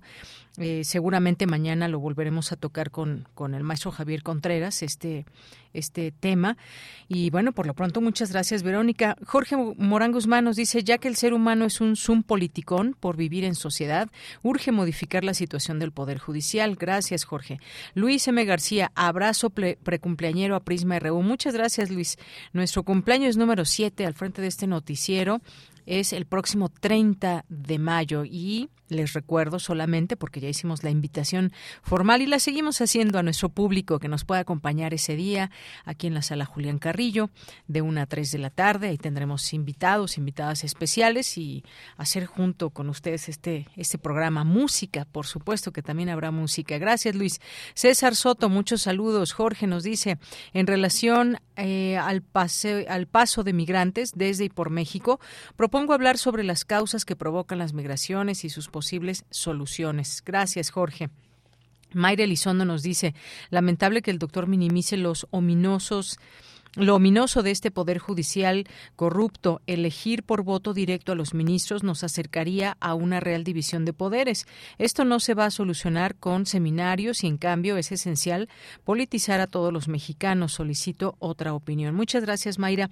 Sí, de pronto si uno pone en el buscador, por ejemplo, situaciones en las que algún juez o alguna jueza han liberado a personajes, pues sí, hay una lista, miren, tan solo ponerlo en el buscador dice, por ejemplo, Ramón Ángel N., conocido como el R1, el Moncho, eh, obtuvo su libertad el 22 de noviembre de 2022, luego de que la jueza primera de distrito de Jalisco lo absolviera por considerar que no había pruebas sólidas para procesarlo, o vemos otros casos de vuelta a las calles, estos son los narcotraficantes liberados, jueces liberaron a más del 50% de narcos detenidos, una nota de febrero 8 de 2023, se exhiben a jueces que liberan narcos, en fin, es un tema me parece muy muy delicado, muy muy delicado, pero que que si ya se abrió la posibilidad de generar un debate, pues que pueda verlo y tener aquí las distintas voces. Por supuesto que también tendremos voces distintas que nos que nos analicen esta parte de por qué sí puede o de qué manera puede darse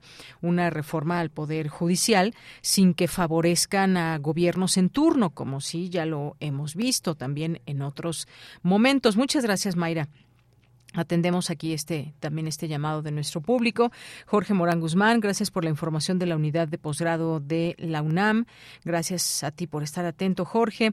Eh, también muchas gracias aquí que nos escribe Jorge. Dice, reconozcamos siempre al personal de enfermería, soporte vital del médico. Mario Navarrete, también muchos saludos. Franz Café nos dice, la corrupción judicial es un asunto político, igual que la corrupción electoral. Entonces, es obvio que una reforma judicial o electoral son políticas. Gracias, Franz Café, por este comentario.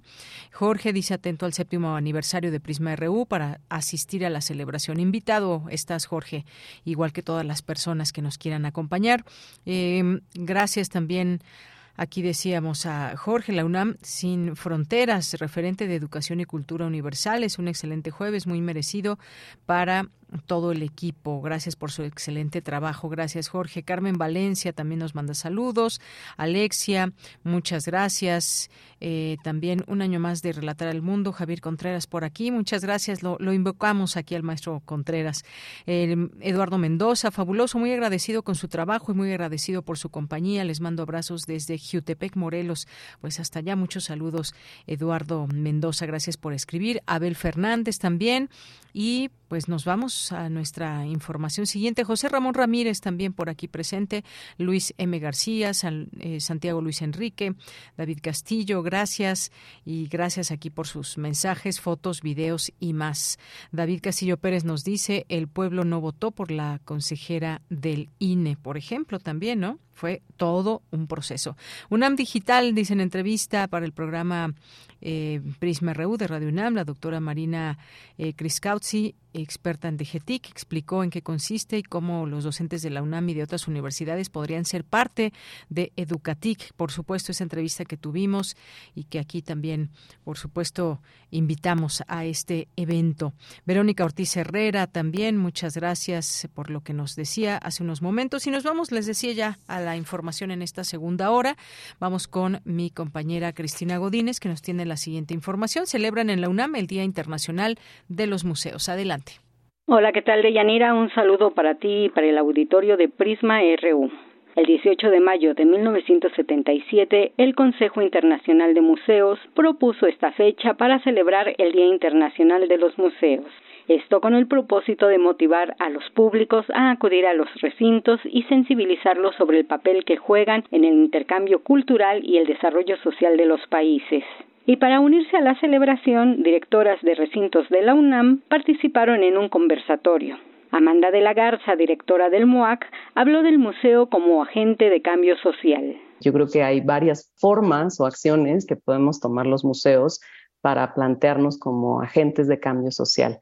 Eh, es decir, un museo que sea permeable, que logre establecer con sus públicos, pero no nada más con sus públicos, sino con la sociedad en general, un diálogo abierto sobre los problemas que nos aquejan.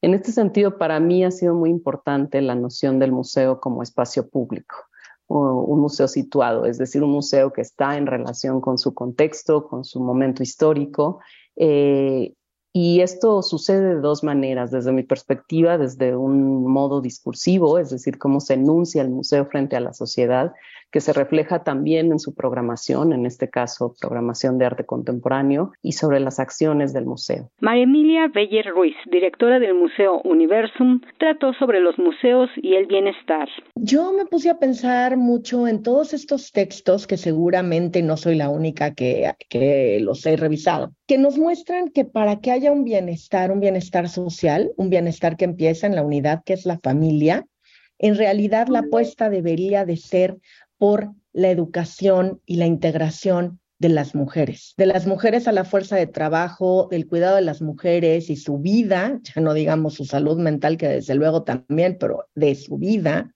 y que esto finalmente tiene un impacto enorme en cómo crecen los hijos y las hijas, en cómo se vive el barrio, la vecindad y en cómo finalmente se construye la sociedad y la vida en general. Por su parte, Gabriela de la Cruz, directora del ISUE, y Claudia de la Garza, directora del Museo UNAM Hoy, abordaron el tema de los museos en clave feminista.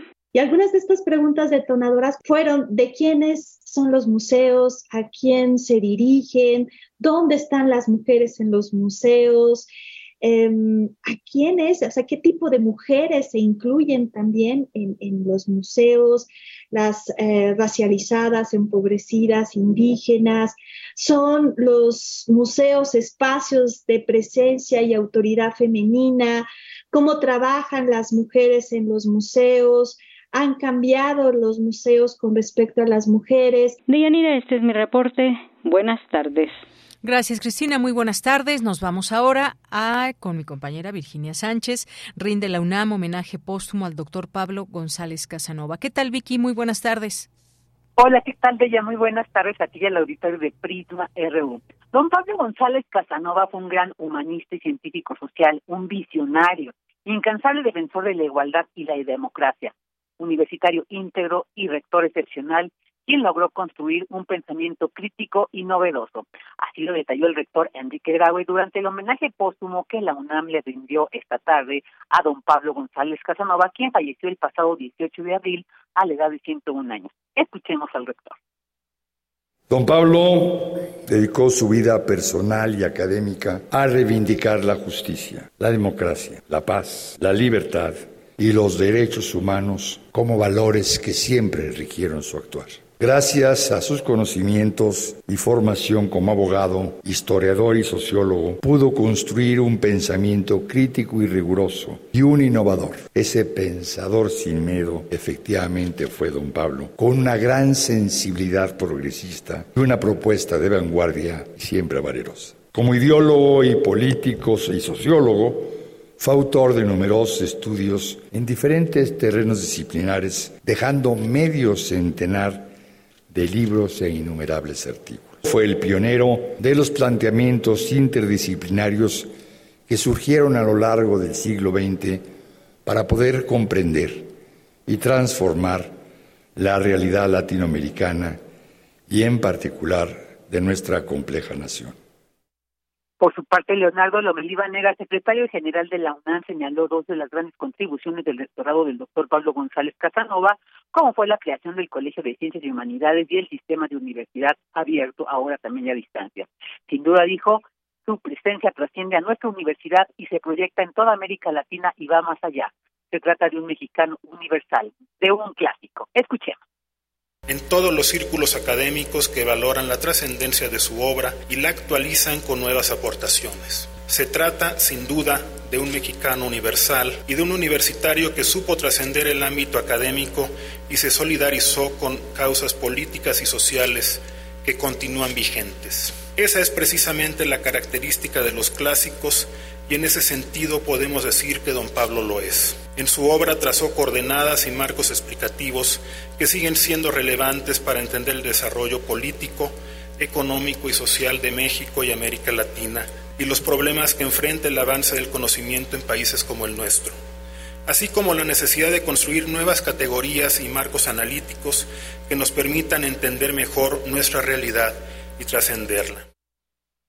En este homenaje póstumo al doctor Pablo González Casanova también estuvieron presentes Miguel Armando López Leiva y Raúl Romero Gallardo, director y académico del Instituto de Investigaciones Sociales respectivamente, Carola García, directora de la Facultad de Ciencias Políticas y Sociales, Guadalupe Valencia, coordinadora de Humanidades, así como familiares del doctor González Casanova y miembros de las juntas de gobierno y de patrón. De ella, esta es la información. Bien, pues muchas gracias Vicky, muy buenas tardes. Buenas tardes. Bien, vamos ahora con la información internacional a través de Radio Francia. Relatamos al mundo. Relatamos al mundo.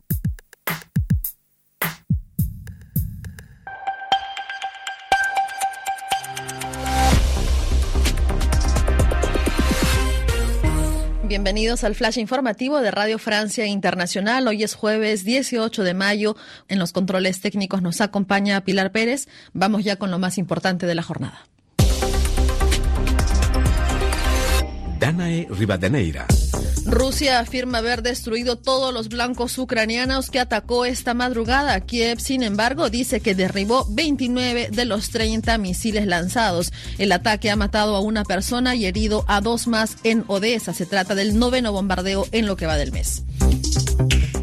Y justamente sobre la invasión rusa en Ucrania hablarán los líderes del G7 que llegan desde hoy a Hiroshima, en Japón. Uno de ellos ha sido el presidente estadounidense Joe Biden, que se reunirá con el primer ministro japonés Fumio Kishida. En paralelo a la cumbre del G7, China recibe a cinco países del Asia Central en una cumbre de ex repúblicas soviéticas.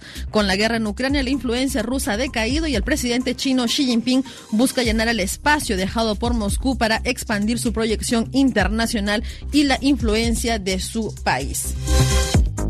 El presidente de Ecuador, Guillermo Lazo, dice que no se ha roto la democracia del país después de disolver la Asamblea Nacional tras el inicio de juicio político en el que se le acusaba de corrupción. Las elecciones anticipadas deberían celebrarse en un plazo de tres meses y Lazo no ha descartado presentarse nuevamente. En Chile, la Cámara de Diputados aprobó el proyecto de royalty minero impulsado por el gobierno de Gabriel Boric, que establece un impuesto específico a las grandes empresas mineras y que va en beneficio principalmente de las regiones. La diputada Consuelo Veloso de Revolución Democrática celebró entre lágrimas la decisión de la Cámara. Escuchemos.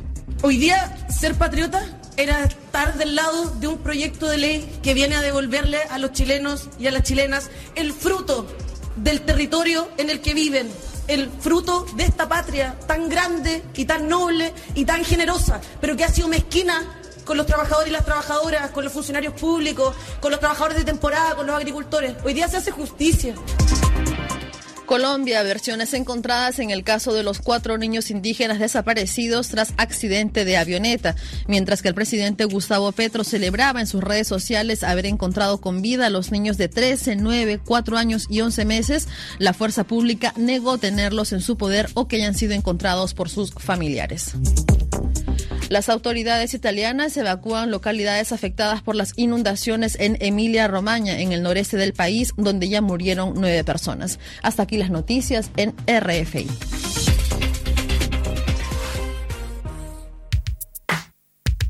Prisma RU. Relatamos al mundo. Bien, vamos al siguiente tema. Muy interesante lo que está pasando allá en Ecuador y es que se habla de una crisis, ¿es así? ¿Y qué es la muerte cruzada? Esta que usó el presidente Guillermo Lazo para disolver la asamblea, para evitar el juicio político que buscaba destituirlo. Hizo uso de esta medida que le permite ganar tiempo en el poder. Hemos eh, eh, invitado a la doctora Silvia Soriano Hernández, quien es investigadora del Centro de Estudios sobre América Latina y el Caribe. Eh, para hablar de ese tema y entre sus líneas de investigación están movimientos sociales, cuestión indígena, perspectiva de género, memoria y testimonio. Doctora, bienvenida. Buenas tardes. Muchas gracias, Deyanira. Un gusto.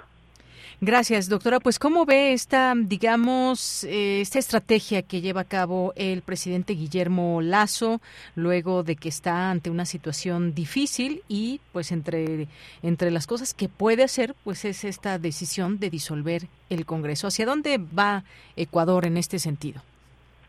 Bueno, yo creo que lo primero que salta a la vista es que el, actitud de Lazo es precisamente una estrategia un tanto desesperada por mantenerse en la presidencia.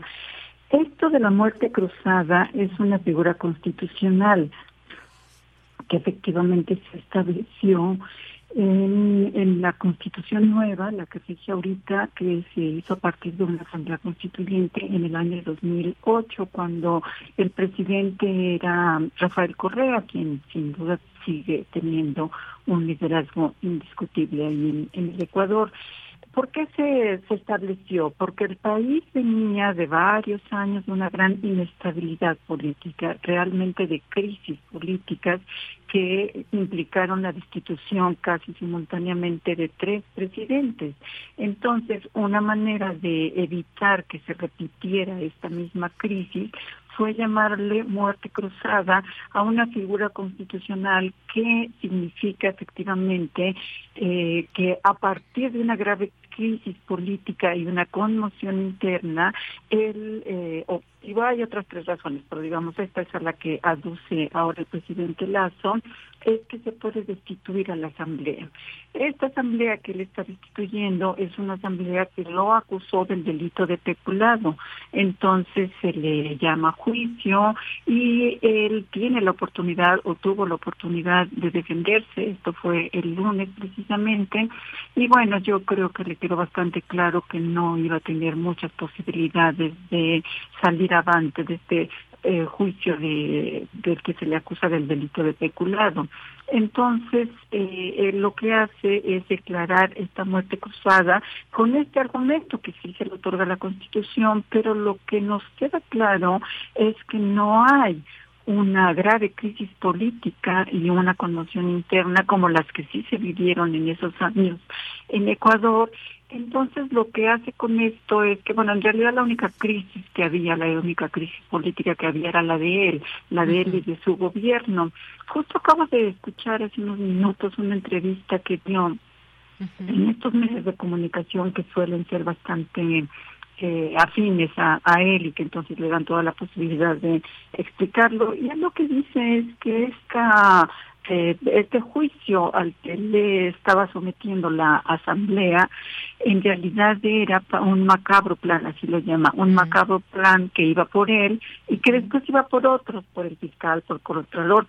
Lo que es curioso es que él asimila eh, a él, a, los otros poderes, el fiscal, el contador, como otras instituciones del Estado a las que se quería eh, golpear. Entonces, eh, no menciona para nada la cuestión de la corrupción, no, no le da peso a estos aspectos que tienen, o la, o la fuerte violencia, la fuerte violencia que se está viviendo también en Ecuador. Entonces, es definitivamente una maniobra que la única manera como se puede sostener es con la fuerza y él así lo hizo, o sea, llegó con el ejército, llegó con la policía y ahora tiene rodeado a la asamblea, tiene rodeado el palacio de gobierno de la fuerza militar para poderse eh, mantener otros meses en, el, en la presidencia. Ah, no es lo mismo la, la destitución de un presidente a que él mismo, a partir de esta, de esta, de esta ley constitucional, eh, llame a que se, se convoque nuevamente elecciones. Esto le da al menos unos seis meses para conservarse en la presidencia y pues lo que se abre es eso, la posibilidad de un nuevo proceso electoral que evidentemente implica que él no va a terminar su, su periodo constitucional. Así es. Bueno, pues ahí está. Es una figura constitucional que se vale, que es legal, la que llevó a cabo el presidente Guillermo Lazo y la salida serán nuevas elecciones. ¿Cuál puede ser el escenario, doctora? Y además, pues recordar por qué se lleva a cabo este juicio político, si tiene, por supuesto, razón de ser, si, si cuáles han sido estas acciones que ha llevado a cabo el presidente que lo pondrían en esta situación. A ver, sí es constitucional, pero no es exactamente la lectura que él está haciendo, ¿sí? O sea, el presidente Lazo está partiendo de que hay una grave crisis política y conmoción interna, que es lo que dice la Constitución, pero no es la situación que se está viviendo en la actualidad. Entonces, él se vale de esta interpretación para disolver la Asamblea. ¿Qué es lo que sigue? Lo que sigue es que se va a llamar a elecciones, se va a formar un nuevo, eh, uno nuevo proceso electoral en donde evidentemente no va a tener ninguna posibilidad de, puede postular, ¿eh? puede volver a postular para presidente, pero no tendrá ninguna posibilidad. ¿Por qué? Porque su gestión ha sido bastante, bastante negativa en muchos sentidos.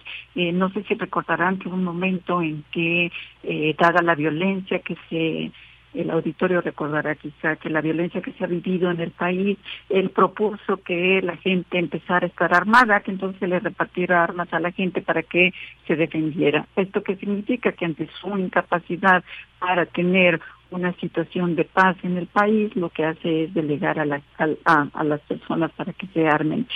Eh, ¿Qué es lo que están proponiendo algunos actores políticos importantes como son eh, los movimientos sociales? Eh, no, no he visto yo que haya una convocatoria a salir a las calles, la cual siempre ha sido en, en lo general una, una herramienta también. Eh, están esperando, están esperando a ver qué es lo que puede venir un poco más adelante. Entonces, está la, el ejército y la policía en las calles, eso evidentemente también es intimidatorio para que se organicen manifestaciones. Entonces, eh, habrá un nuevo proceso electoral y Lazo pasará a ser otro de los presidentes que no logra concluir su mandato en Ecuador. No perdamos de vista, porque yo creo que también hay que mencionarlo, la influencia y el poder que tiene el expresidente Rafael Correa, que si bien está en el exilio, él sigue moviendo muchas de las piezas que se juegan allí. De hecho, la mayoría en la Asamblea Constituyente pertenece al partido de Rafael Correa y son quienes hablaron del juicio. El juicio era justo, era justo definitivamente. El, el presidente ha sido corrupto, lo ha demostrado, y entonces esta posibilidad de enjuiciar al presidente era, por supuesto, importante. Él da un paso adelante y se brinca o se quiere brincar el juicio. Otra posibilidad es que se recurra, que creo que ya se hizo, a la Corte Constitucional para que se pronuncie y dé marcha atrás a este decreto que emitió el presidente Lazo. Muy bien. Bueno, pues nos mantenemos atentos a esto porque eh, sin duda alguna es un escenario que quizás no se esperaba, no sé si se tomó por sorpresa o más, pero importante esto que nos dice. Sí hay esto en una figura constitucional, pero también lo interpretó, digamos, a manera tal que pudiera llevar a cabo esta acción inmediata para tratar de, eh, pues, de permanecer un tanto más tiempo en el en el cargo. Pero ya veremos en próximas elecciones que se llevarán a cabo en meses y cómo se dan estos cambios políticos allá en Ecuador. Por lo pronto, doctora, muchas gracias. Al contrario, un gusto siempre conversar con, contigo y con la audiencia de, Radio UNAM. Un abrazo. Un abrazo, hasta luego, muy buenas tardes. Fue la doctora Silvia Soriano Hernández, investigadora del Centro de Estudios sobre América Latina y el Caribe y ese tema de la disolución de poderes en Ecuador. Continuamos. Cinemaedro con Carlos Narro.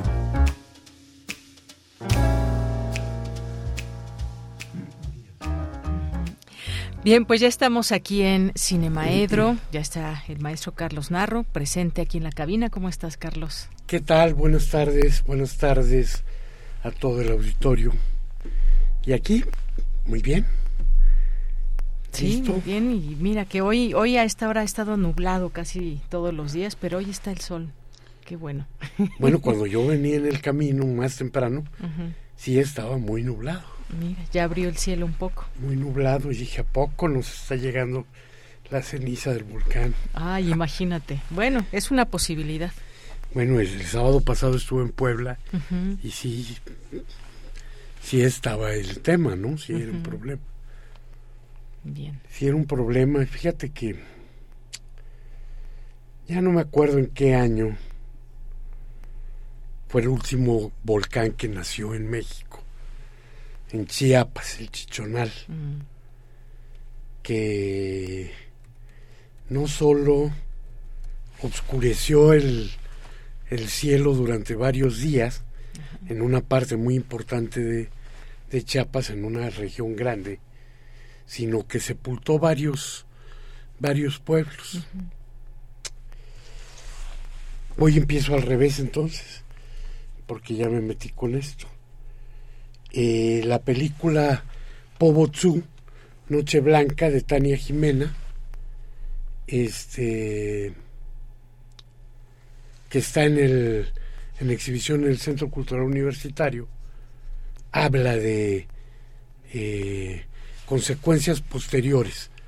Un pueblo que desapareció y que pues es convocado a reaparecer, ¿no? Por sí, cuando habían emigrado fundaron de nuevo el pueblo. Vale la pena irla a ver, está en el Centro Cultural Universitario. Bien, pues la anotamos ahí, Centro Cultural Universitario. Pero hoy, bueno, pues el lunes fue Día del Maestro. Eh, nos felicitaron mucho por todos lados.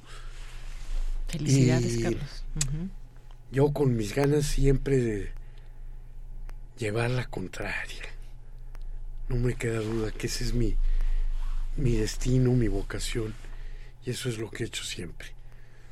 Y es cierto, el cine ha dedicado muchísimas películas a santificar la imagen del, del profesor, a volverla casi sagrada en el cine mexicano, pero en el cine internacional, negros, blancos, japoneses, de todos colores, sabores, estaturas, los maestros un símbolo de excelencia y, y bondad y generosidad y muchísimos valores.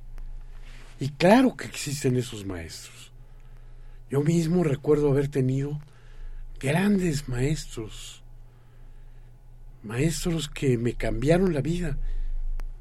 Sí, yo recuerdo mi maestro Mario de la primaria, que me hizo un hombre con un culto al libro desde entonces.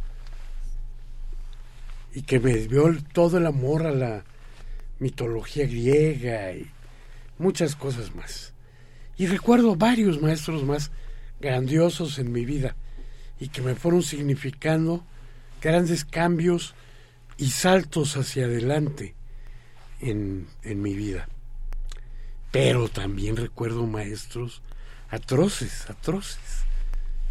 Y a esos poco los trata el, el cine, ¿no? Recuerdo un maestro, fíjate nada más, en la Facultad de Economía le llamábamos el Marqués de Sade. Nos daba matemáticas y el día del examen final se paseaba entre las hileras y cuando veía el sufrimiento o la angustia, decía, ya ven, ya ven tan fácil que hubiera sido estudiar desde el primer día, pero hoy están aquí sufriendo. Y tenía muchas actitudes así, como para haberse ganado ese apodo. Hubo un terrorista un día de un examen que este, llevó una botella de amoníaco, la destapó desde la última fila y la hizo rodar por todo el pasillo central. Y el salón se volvió invivible y se tuvo que cancelar el examen. Uf, ya imagino. Ay, él agarró la, la, botella y queriendo asustar, pues, porque si era hoy es poco probable que lo hagan, entonces era imposible. O sea, aquí están las huellas del que lo hizo y lo voy a descubrir. Y se canceló, se pospuso el examen para una semana. Y dijiste, ya me cacharon. Ah, no era yo. Fíjate que yo fui muy bueno en matemáticas. Pero este malvado sí, sí me la hizo, porque en uno de los exámenes, este, hice perfecto el examen y me puso seis.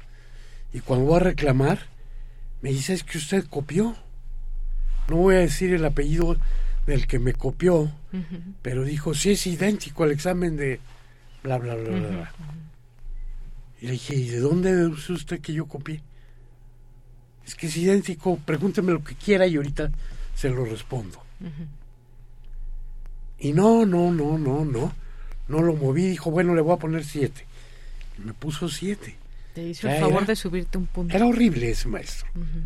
Era horrible y entonces estuve viendo ahí una tipología, por supuesto que hay muchísimos más. Pero dije, voy a sacar ahí unos siete maestros que son nefastos. Y empiezo por el torturador. A veces el cine ha tocado algunos de estos.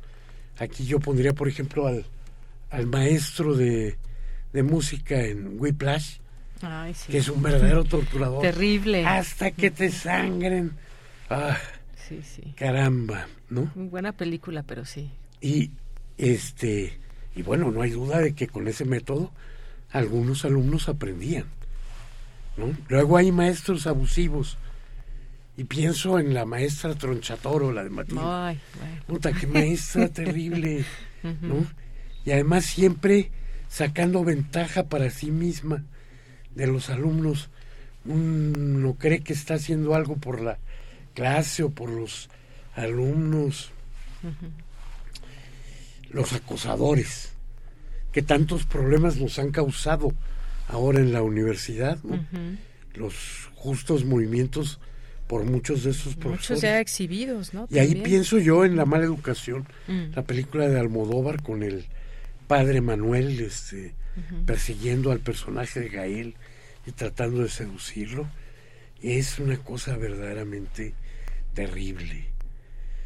¿Y qué decir? Maestros indolentes, de esos hay muchas, muchas este, referencias. Todos tuvimos algún maestro que llegaba a la primera clase y, y no volvía a aparecer sino ya cerca del tiempo de calificar. Entonces, ay caramba. Lo, lo, bueno de ese maestro indolente es que como lo sabía, casi no se desquitaba con la calificación, sino al contrario, ya para esas alturas se volvía barco. ¿no? Entonces, cuando menos no te pues, mandaba molar todo el semestre con eso. Bueno, la molada que dio de no enseñar a lo largo del curso. Ah, no, bueno, sí, sí, pero hay algunos que no enseñan, que nada más hablan de sí mismos, incluso maestros con un carisma enorme, pero enormemente narcisistas. Y en lo que aprendes durante el semestre es su biografía, ¿no? Todo lo que digas y preguntes se relaciona con algo que ellos vivieron y demás. Todos lo... Tampoco me guardo el nombre porque es alguien que yo bueno, quiero ahorita mucho. out the record me ¿Eh? dices. Sí, claro. Claro, porque era de la Facultad de Ciencias Políticas. Ah, mira, a te lo voy a contar, conozco. yo lo quería mucho. Este. Y por supuesto, esto me parece terrible, pero yo lo vi. Y maestros que son considerados vacas sagradas en la Facultad de Economía, que volvían a redactar el trabajo que les entregó un alumno y lo presentaban en una revista. Sí. Entonces, ese Hay tipo de maestros claro que sí. plagiarios, ahí están. ¿sí? Y varios están en el poder, también te lo digo, off the records. Y el peor de todos, por supuesto, el soberbio. El soberbio, porque además el soberbio pasa a ser también algunos de estos otros. Pero su soberbia no le permite ver todos los errores en los que está incurriendo. Él es perfecto, él lo sabe todo. Los alumnos todos son inferiores, los colegas todos somos inferiores. Y entonces, bueno, y claro, hay otros maestros, no sé, podemos pensar en, en este White, el de la serie de Breaking Bad, que convence a su alumno para ponerse a, a fabricar drogas, ¿no? Sí, sí. O la pianista de Haneke. En fin, nos encontramos con una cantidad tremenda de maestros. Y bueno, tienes tus recomendaciones. Mis recomendaciones rápidamente. En la Cineteca Krat de Estonia, La infancia de Imar, de Suecia, Letonia, Irak. Mañana estrenamos Colosio con Z. Y invitados, 8 de la noche. Estará presente Diego Calva, estará presente Artemio, el director, estaré presente yo, el productor. ¿Dónde dices? En la sala 10 de Cineteca Nacional. Muy bien. Y vi la de Susume, muy buena, la sigo recomendando, ahí en Cineteca también está. Aquí la traigo anotada también. Muy bien. Pues Carlos, muchas gracias. Nos vemos. El siguiente jueves. Gracias, hasta luego y continuamos. Cultura RU. Bien, nos vamos ahora a Cultura con Tamara Quiroz. Adelante, Tamara, muy buenas tardes. Deyanira, muy buenas tardes. Aquí despidiendo al, al maestro Narro con sus recomendaciones cinematográficas. Seguimos con la información, ya acercándonos al final de la transmisión. Eh, esta tarde hablaremos de una producción que se realiza en el Centro Nacional de las Artes, en el CENART. Esto en colaboración con la productora teatral de Enrique González Torres, SJ. Y se trata de Mateo Ricci, una obra dirigida por Jorge Vargas y Luis de Tavira, en la que se cuenta la aventura del jesuita conforme se adentra en la China de la dinastía Ming y a quien debemos eh, pues los fundamentos del estudio del idioma y cultura de dicho país. El texto de esta puesta en escena es de José Ramón Enríquez, José María de Tavira y Luis de Tavira y estaba destinado a estrenarse en 2020. Sin embargo, eh, por la pandemia y algunos otros sucesos, pues tuvo que permanecer guardado. Actualmente se presenta en el Teatro de las Artes y para contarnos más detalles nos enlazamos con Patricia Yáñez. Ella es parte del elenco de Mateo Riche. Patricia, bienvenida a este espacio radiofónico. Oye, platícanos desde qué aristas conoceremos la figura, la figura de Mateo Ricci. Hola, ¿qué tal Tamara? Muchísimas gracias por el espacio. Pues mira, eh, esta, esta puesta en escena aborda, como bien dices, la historia del jesuita que se aventura eh, a la China remota de la dinastía Ming, en donde pues era una época crucial para, para el mundo. Estábamos hablando de un cambio de paradigma, estábamos hablando de el, surgimiento del renacimiento.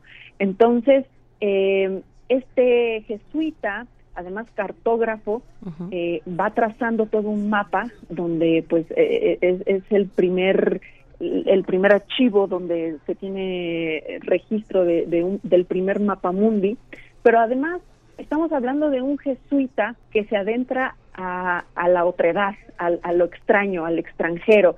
Y estamos hablando también de, de una cultura como lo es la China, que, que, que desde Occidente tenemos ciertos prejuicios o, o, ciertas creencias sobre los chinos y más aún después de la pandemia del COVID-19, pues tenemos muchos prejuicios, ¿no?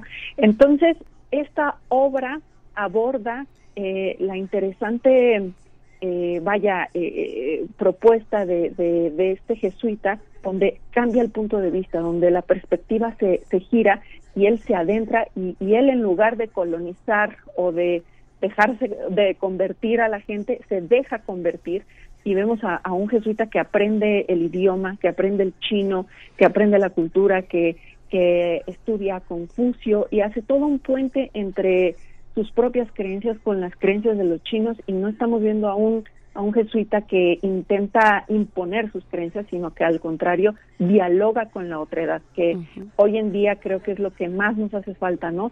Eh, ponernos en los zapatos del otro, ser empáticos, este, eh, no ver al otro como un enemigo, sino al contrario, crear puentes de amistad con, con los otros y en ese sentido también hacemos un cruce muy interesante porque esta puesta en escena se iba a estrenar en el 2020, se interrumpe por la pandemia y tenemos que estrenarla tres años después, pero en medio de eso eh, sucede la, la, el trágico acontecimiento de la muerte del asesinato de los jesuitas en Cerocahui.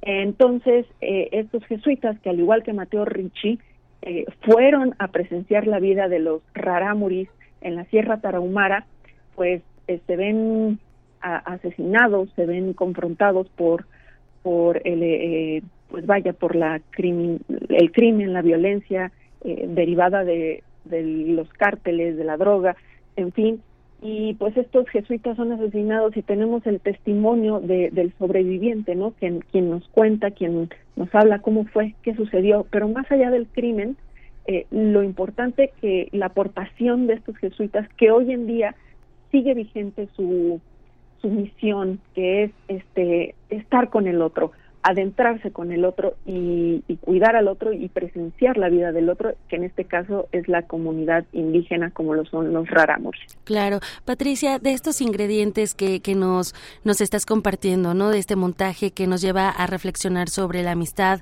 el trato con los otros, el viaje épico a través del entendimiento, el diálogo, pues también se, se sirve de otras herramientas, ¿no? Otras tantas. Háblanos de los espacios que veremos en escena, el juego de luces, el uso de multimedia, los paisajes y también el sonido. Claro que sí, pues es toda una, yo diría, un despliegue de paisajes, de postales, donde Philippa Mann eh, tuvo a bien diseñar toda un, espectáculo a partir de pantallas multimedia. Eh, veremos distintos escenarios de la China durante la dinastía Ming. Eh, vemos circuito cerrado donde hay actores, compañeros que están llevando cámaras. Este, además, eh, la puesta en escena se compone por un despliegue de personajes, muchos personajes que están interpretados a través de máscaras también, ¿no? Los actores llevamos máscaras, eh, además hay un coro, un coro que va narrando toda la historia, pero es un coro que va cantando la, historia de este jesuita y pues hay música en vivo, este, máscaras, eh, multimedia y, y más allá de pues, pues, bueno, es una puesta en escena que se cuenta desde estos paisajes uh -huh. y créeme que, que, el espectador nunca se aburre, al contrario, eh, pasamos de lo cómico a lo trágico y creo que esto es el gran atino de los directores como lo es Luis de Tavira, Jorge Vargas, que lograron conjugar una puesta en escena que además es un espectáculo multimedia este, con muchas disciplinas y, y que el espectador en estas dos horas cuarenta eh, va a llevarse muchas reflexiones y además se va a divertir. Por supuesto. Oye, Patricia, y, y referente a, a, la misión ¿no? de, de Mateo Ricciati que te ha dejado pues desde, desde el trabajo en este montaje, ¿no? En, en, la parte actoral, pero también en la parte personal. Esta parte que decías, eh, lo importante de, de, empatizar con los demás, ¿no? De, de no vernos como enemigos, sino como un conjunto, como una comunidad. Pues mira, yo, justo yo hago un personaje llamado Chen Lu, que es una maestra de historia donde, que narra, que va llevando a los espectadores y al grupo de actores que en ese momento están en la puesta en escena, y ella habla sobre los malos entendidos, ¿no? O sea, está primero eh, señala una lápida que se llama la lápida de la humillación y estos personajes creen que que, que fueron humillados por los occidentales, occidentales y al contrario, ella dice, no, no, no, ahí está el malentendido y, y, y tanto Luis de Tavira como Jorge Vargas, su objetivo es desentrañar estos malos entendidos que como seres humanos solemos tener y que causan miles de conflictos a nivel mundial, guerras, este, batallas, este, hambrunas, etcétera. Y, y, a mí en lo personal me parece que es un, una puesta en escena muy esperanzadora, donde nos invita a, a conocer al otro, a dialogar con el otro, pero más allá de, de, la simple presencia, sino a través del diálogo, a través de la amistad, a través de, de descubrir al otro y dejarse eh, enseñar por el otro también, ¿no? Y, y, creo que hoy en día, pues, es lo que más necesitamos para erradicar tanta violencia, tantos problemas sociales y, pues es una puesta en escena muy, muy esperanzadora en ese sentido. Sin duda, toda una experiencia, también una experiencia teatral. Patricia, ya iniciaron la temporada, estarán hasta el próximo 11 de junio en el Teatro de las Artes. Eh, platícanos eh, los horarios y también los días. Los jueves, dicho sea de paso, es, es jueves de teatro a 30 pesos, entonces también aprovechar eh, estas promociones y bueno, también los descuentos. Platícanos qué días y los horarios, por favor, se están presentando. Claro que sí, estamos miércoles, jueves y viernes a las 7 de la tarde, 7 de la noche, sábados y domingos a las 6. Eh, estaremos hasta el 11 de junio, como bien dices, en el Teatro de las Artes, en el Centro Nacional de las Artes, muy cerca del Metro General Anaya o del Metro Ermita. Este pueden ustedes acceder a ese lugar los jueves son de 30 pesos y, pues hay muchísimas más promociones. Si ustedes acceden a las redes sociales que son el Corazón Teatro este, y pues a las redes también sociales del CENART.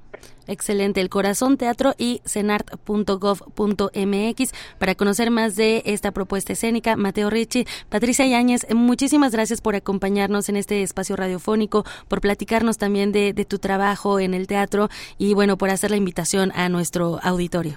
Muchísimas gracias a ti, Tamara, y a todos los que nos escuchan. Enhorabuena por esta, por esta puesta en escena. Gracias. Gracias. Bueno, ya fue Patricia Yáñez, parte del elenco de Mateo Ricci. Y nos vamos a ir, eh, de Yanira, con un fragmento de, de, una canción, ya para ir cerrando en este jueves. Vamos a escuchar a Susana Zabaleta con La Mentira, con el pretexto de que hoy se va a estar presentando en, en uno de los escenarios de, de ahí de Reforma. Entonces vamos a escuchar a esta multifacética artista, cantante, soprano, una gran voz, sin duda. Así que, bueno, si van a ir al concierto, por allá nos vemos. Les deseo que tengan excelente tarde. Yo regreso el lunes con más información. Gracias, gracias Tamara y nos quedamos con esta voz de Susana Zabaleta. Adelante. Cicatrices imposibles de borrar. Se te olvida que hasta puedo hacerte mal si me decido, pues tu amor lo tengo muy comprometido pero a fuerza no será. Y hoy resulta que no soy. Bien, pues nos despedimos rápidamente para seguir escuchando a Susana Zabaleta. Gracias aquí a Marco en la producción, a Denis Licea en la asistencia, a Sebastián, Sebastián Hernández también, a Pepe José Carlos Pineda en las redes sociales, aquí Arturo González en los controles técnicos, Enrique Pacheco en la continuidad. Y aquí en los micrófonos se despide de Yanira Morán. Lo esperamos mañana en punto de la una de la tarde con más información y les dejamos con la voz de Susana. No es.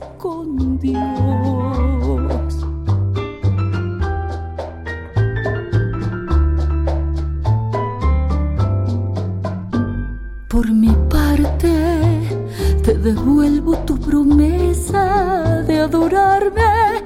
Ni siquiera sientas pena por dejarme que ese pacto no es con Dios. Y hoy resulta que no soy de la estatura de tu vida. Y al dejarme casi, casi se te olvida que hay un pacto entre los dos. Por mi parte, te devuelvo tu promesa de adorarme. Ni siquiera sientes pena por dejarme que ese pacto no es con Dios.